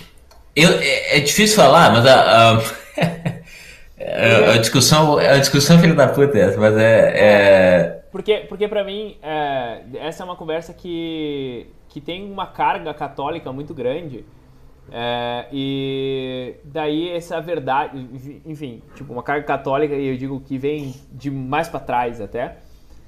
Tipo, é, coisas que saem de Platão e Aristóteles que eu não manjo direito o suficiente mas que acabam é, me incomodando um pouco. Porque, tipo, verdade para mim é isso, certo? Tipo, se o cara vai atravessar a rua e é verdade que vem um carro, ele vai ser atropelado, certo? Então ele, ele se importa com a verdade. Todo mundo se importa com a verdade, certo? Agora, é, é. né? Porque nesse sentido, de que, tipo, se tu for atravessar a rua e é verdade que vem um carro, um carro vai passar por cima de ti, certo? Então, sabe? Agora, é, isso é uma coisa. Outra coisa é o que é certo. E. Sim, é, é em questão de moral e ética. É. Né? E então, tipo, quando esse jogo entre verdade e, e ética, sabe? Me incomoda uhum. um pouco, porque, tipo, é, é problema eu encher a cara e, e, e sei lá, é, sair com três putas e fazer, sei lá o que, fumar maconha e, e, enfim, ficar louco por aí e, e dançar pelado no meio da avenida. Não uh, sei se é, o, sabe? O, eu não vejo problema. O que, eu, o que eu responderia é: tu vai pagar um preço por isso, entende? Uh, não no sentido de punição. Uh, é que nem a gente bebendo cerveja, eu vou ter que mijar, entendeu? Porque é diurético. Uhum. É, um, é, o preço que eu tenho que pagar, entendeu? Agora, se tu, se tu não pagar o preço, se tu não quiser pagar o preço, e tu ficar arranjando desculpa e tentando se esquivar, tu não vai estar tá vivendo, tu vai estar tá fugindo, na verdade, da, da vida. Então isso está errado. Então, tu pode fazer o que tu quiser, eu imagino. É, não, tu pode sair é... com, com, com, a, com, as três putas e fazer o que tu quiser, mas tu vai ter que pagar um preço por isso e tu não pode reclamar disso. Mas o meu ponto é que eu não vejo como errado, certo? Eu vejo como um estilo de vida, certo? Sim, eu, eu entendo o que tu tá falando. Perfeito. Agora, para mim, o, o, que eu tô querendo dizer é que o que eu. eu tá me perguntando o que é errado e o que é certo. Hum. Tá, tu fez isso. Para mim, o errado e o certo entra no momento que tu tem que pagar o preço pelas tuas decisões e tu não quer, e tu bota as culpas nos outros, etc. Então, e por que, que é errado? Uh, não, não porque é uma coisa assim, ah, não, isso é, putz, isso é muito errado, isso é feio, menino. Não, é errado porque tu vai se fuder ainda mais, entende? Se tu não pagar o preço, tu vai pagar o dobro daqui, daqui um pouco, tu vai pagar o triplo daqui um pouco, tu vai pagar o quádruplo daqui um pouco. Tu tem que pagar o preço das coisas que tu faz. É, mas, uh, mas tipo assim, ó, eu vejo como é, advento da modernidade, a, o, a, como é que eu posso dizer? Estava viajando muito, mas eu quero dizer, é, é, eu, quero, eu, quero, dizer assim, eu vejo como advento da modernidade a, o arrefecimento do preço desse tipo de comportamento. É. É. Então, é, me parece que é o, a grande vantagem da modernidade é que tu paga menos preço por ser louco, por, por fazer qualquer coisa desse tipo, certo? E eu não, é. eu não vejo mal, certo? Tipo assim, sinceramente, eu tive um Mas... momento na vida em que eu via esse tipo de coisa como um comportamento horrível. Ah, era a decadência, era como é que era o a palavra que o pessoal usava era ah, católico adora essa palavra, é que é degeneração a degeneração ah. Do, do, do, ah, olha, a, modernidade, a degeneração da modernidade, olha que coisa horrível. O, uh, sei lá, três homens morar junto, né? E eles, uhum. e eles se comem os três, um, tipo, eles fazem um, um trenzinho. Foda-se, sabe? Tipo, eu não vejo como isso seja um problema. Tipo, o preço disso, talvez há, há 20, 30, 50 anos atrás, era AIDS. Não, 20 anos atrás, era AIDS.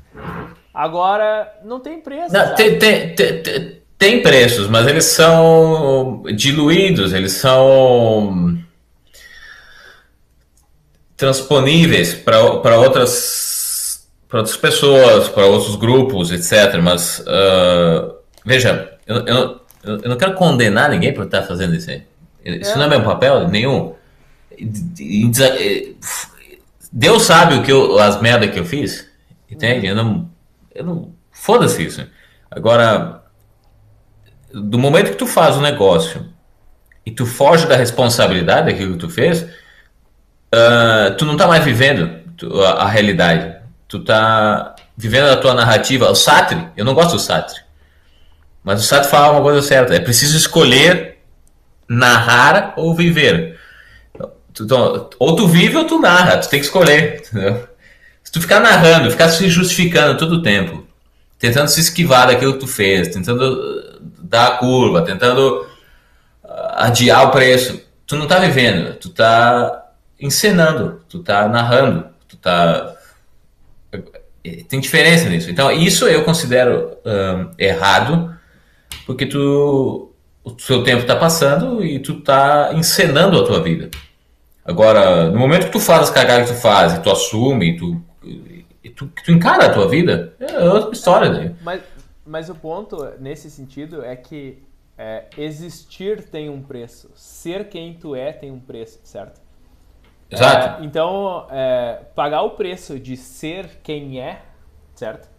É, tipo, eu sou essa pessoa que eu sou, certo? Uhum, uhum. É, tem determinados custos, certo? Tem determinados inconvenientes, problemas, certo? Esse é o preço, digamos assim, de ser quem eu sou. Mas ele é um preço exato. digno, é um preço. Isso, exato. É então, é, é, o certo e errado está, tem a ver com a dignidade. É, quando, tu, então quando tu evita pagar o preço, então tu se torna indigno. E, e se tornando indigno, então você está errado. Essa é, é, a minha visão. Eu concordo, eu concordo nesse sentido, de que é, indigno é não ser quem tu é.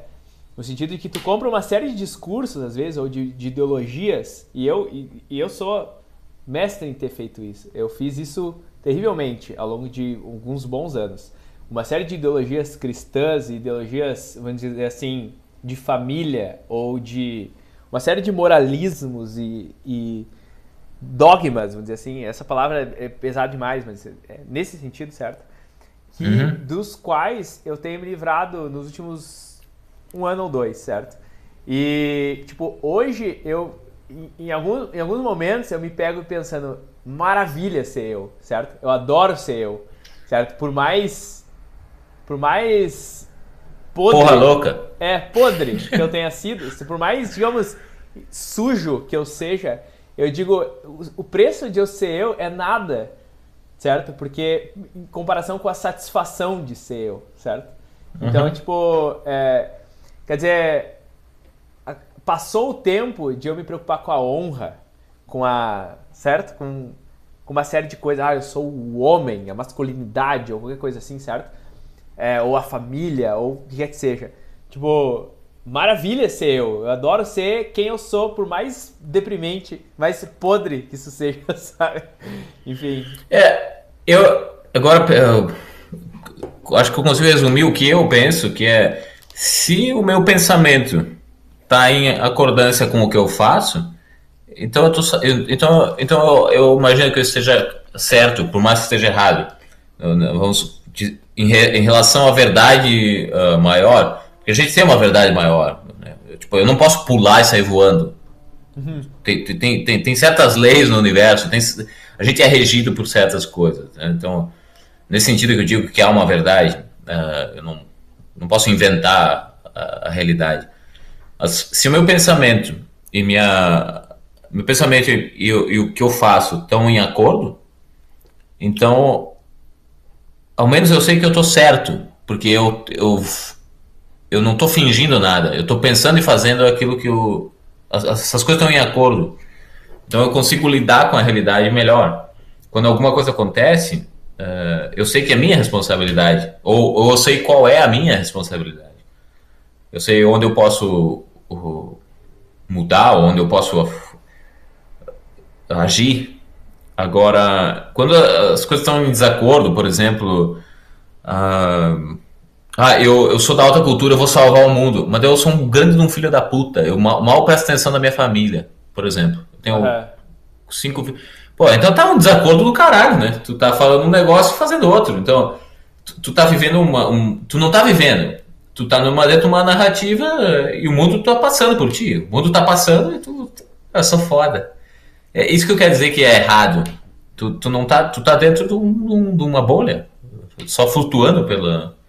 Tu é um pedaço de, de tora especial que tá navegando no rio. É, esse, é, esse é um comportamento típico do adolescente, né? Tipo. É. é. Quer dizer, é. o, cara, o cara quer mudar o mundo, ele não sei o quê, mas ele não arruma a cama. Ele, ele briga com a mãe porque comprou todinho em vez de comprar Nescau. Sabe? É, ou, ou, então, ou então o cara. É. é, o cara tem uma família e tá falando de família. Eu, eu não tenho nada. O cara tem uma família, foda-se, mas ele tem uma família e ele tá falando sobre a importância da família. Só que ele fala isso 10 horas por dia no Instagram. Porra, mano, mas peraí. Tu, fala, tu passa toda essa hora no, na internet, cadê tua família? Do que tu tá falando? Tu tá me. É. Que porra é essa? Tu tá me educando sobre a família? Ser uma família de cinco filhos? E tu tá falando comigo em vez de estar tá falando com a tua família, mas vai pra puta que te pariu, entendeu, porra? É. Vai, vai trocar as falas dos teus filhos, filha da puta. Esse é, é nesse sentido que eu, que eu quero dizer que, que, é, que pra mim o, o que é errado, o que é certo, dentro da moral e da ética. Porque pra mim é, é bastante óbvio que existe a verdade. Do contrário, a gente nem estaria discutindo. É, seria. Não, é eu, eu não estou negando isso. O ponto é mais no sentido de que, claro, existe a realidade, existe o que é o que é real, certo? Acho que ele tá fazendo uma filosofia de leigo extraordinária aqui. Mas. É... Só um pouquinho. Ah, minha esposa tá. Enfim, desculpa, continua. tá. Filosofia, filosofia de Lego, o que, que é? é? Não, não, não, é, é eu tô dizendo. A gente tá fazendo uma filosofia de bar aqui, uma filosofia de Lego extraordinária. Mas o ponto, eu, eu, eu concordo que exista uma realidade, um certo. É, tu tá submetido a certas condições do mundo, certo? E isso é indiscutível. Mas eu acho que isso é muito a questão de, do, é, que, por exemplo, o gay, quando sai do armário, certo? é, o cara admite quem ele é, certo? Ele diz, olha, eu sou essa pessoa aqui que tem determinadas características que eu vinha negando, porque questões sociais e etc, certo? Mas, tipo, é muito melhor que o cara admita quem ele é, certo? Do que ele, do que ele tipo, viver num, numa situação em que ele fica fingindo que é Numa narrativa. É, exatamente. Então, não tem concordância, exatamente, não tem concordância. Uh, sim. Nesse, nesse, Ora, nesse sentido, isso é certo, certo? É certo que ele sim, saia eu, eu acredito nisso. É. Eu, eu acredito nisso. Eu, sim. Porque o cara tá, digamos assim, sendo verdadeiro com ele mesmo, que é o, a verdade fundamental. Tipo, ser verdadeiro consigo mesmo é o que tem de mais certo para mim, certo? Sim, e, é. e, vamos, vamos supor que na verdade ele esteja errado, mas ele só vai descobrir que ele está errado no momento que ele admite é, isso. Esse, é, veja, a cabeça dele, vamos dizer que seja assim, né, ele, ele, ele precisa fazer isso, ele precisa passar por isso, ele precisa viver isso, ele precisa colocar as ações dele com, a, com o pensamento dele. Se um dia ele descobrir que não tinha nada a ver, ele só vai descobrir que não tinha nada a ver porque ele fez isso. Do contrário. É, foi honesto consigo mesmo, certo? É, exato. É, é. é. Não, eu concordo contigo. É, é isso, é isso que eu quis dizer. Então, no sentido moral e ético, para mim é isso. Tu tem que equivaler, tu tem que fazer uma equivalência da, da, do teu pensamento com as tuas ações. Enquanto isso não existe, tu não pode saber se está sendo certo ou errado. Sim. No sentido moral e ético. Eita. Coronavírus. É, É, não, espirro não é corona, né? Só tosse. É. Ah, é? Bom, enfim, é, a gente já tá há quase duas horas e meia aqui. Eu acho que a gente pode Opa. encerrar, né? Depois de já ter bebido, Eu acho que sim. bebido pra caramba e filosofado. Porra, não, foi, uma boa conversa, agradeço, Ah, não, agradeço. foi legal a conversa. Enfim, não sei se tu quer dizer alguma coisa pra terminar. Hum, não, eu peço desculpa pela minha, minha postura. Como se não, não sei, não, eu sou, eu me considero meio retardado, essa é a verdade. Então, mas acho que foi uma boa, acho que fui, fui honesto como sempre e Isso que é o principal. E, tipo, foi uma conversa legal. E, tipo, eu, eu tinha Foi, uma série de gostei. curiosidades a teu respeito que eu sanei, digamos assim. Que era... Porque eu tenho curiosidades a respeito das pessoas com quem eu conheço, assim. E que eu converso no Facebook, etc, né? Tipo, quer dizer, pra mim era interessante, sabe? Tu tava na Alemanha e era biólogo e que, tipo... Era, eu queria saber também sobre essa questão de tu ter, de ter sido vegetariano. Então, tipo, todas... Uhum. Eu, eu, eu tenho esse sentimento de que se ninguém ouve esse troço que eu tô fazendo, pelo menos a conversa já foi sensacional. Tipo, a conversa já, já é agradável. E a gente tomou. pra, pra mim foi muito bom, É, pra mim foi muito bom. E eu tomei cinco latinhas aqui. Mas, então, qual, qual a tua impressão que, que eu- de, de mim? Tu, tu, eu- tra- tranquilo? É, tranquilo. Eu, eu tendo a ter boas impressões a respeito das pessoas, enfim. E- Então tá bom, né? então tá certo, bom, enfim. Vou- Valeu, te agradeço, te agradeço o convite e realmente foi uma boa conversa. Então tá. Gostei. Feito.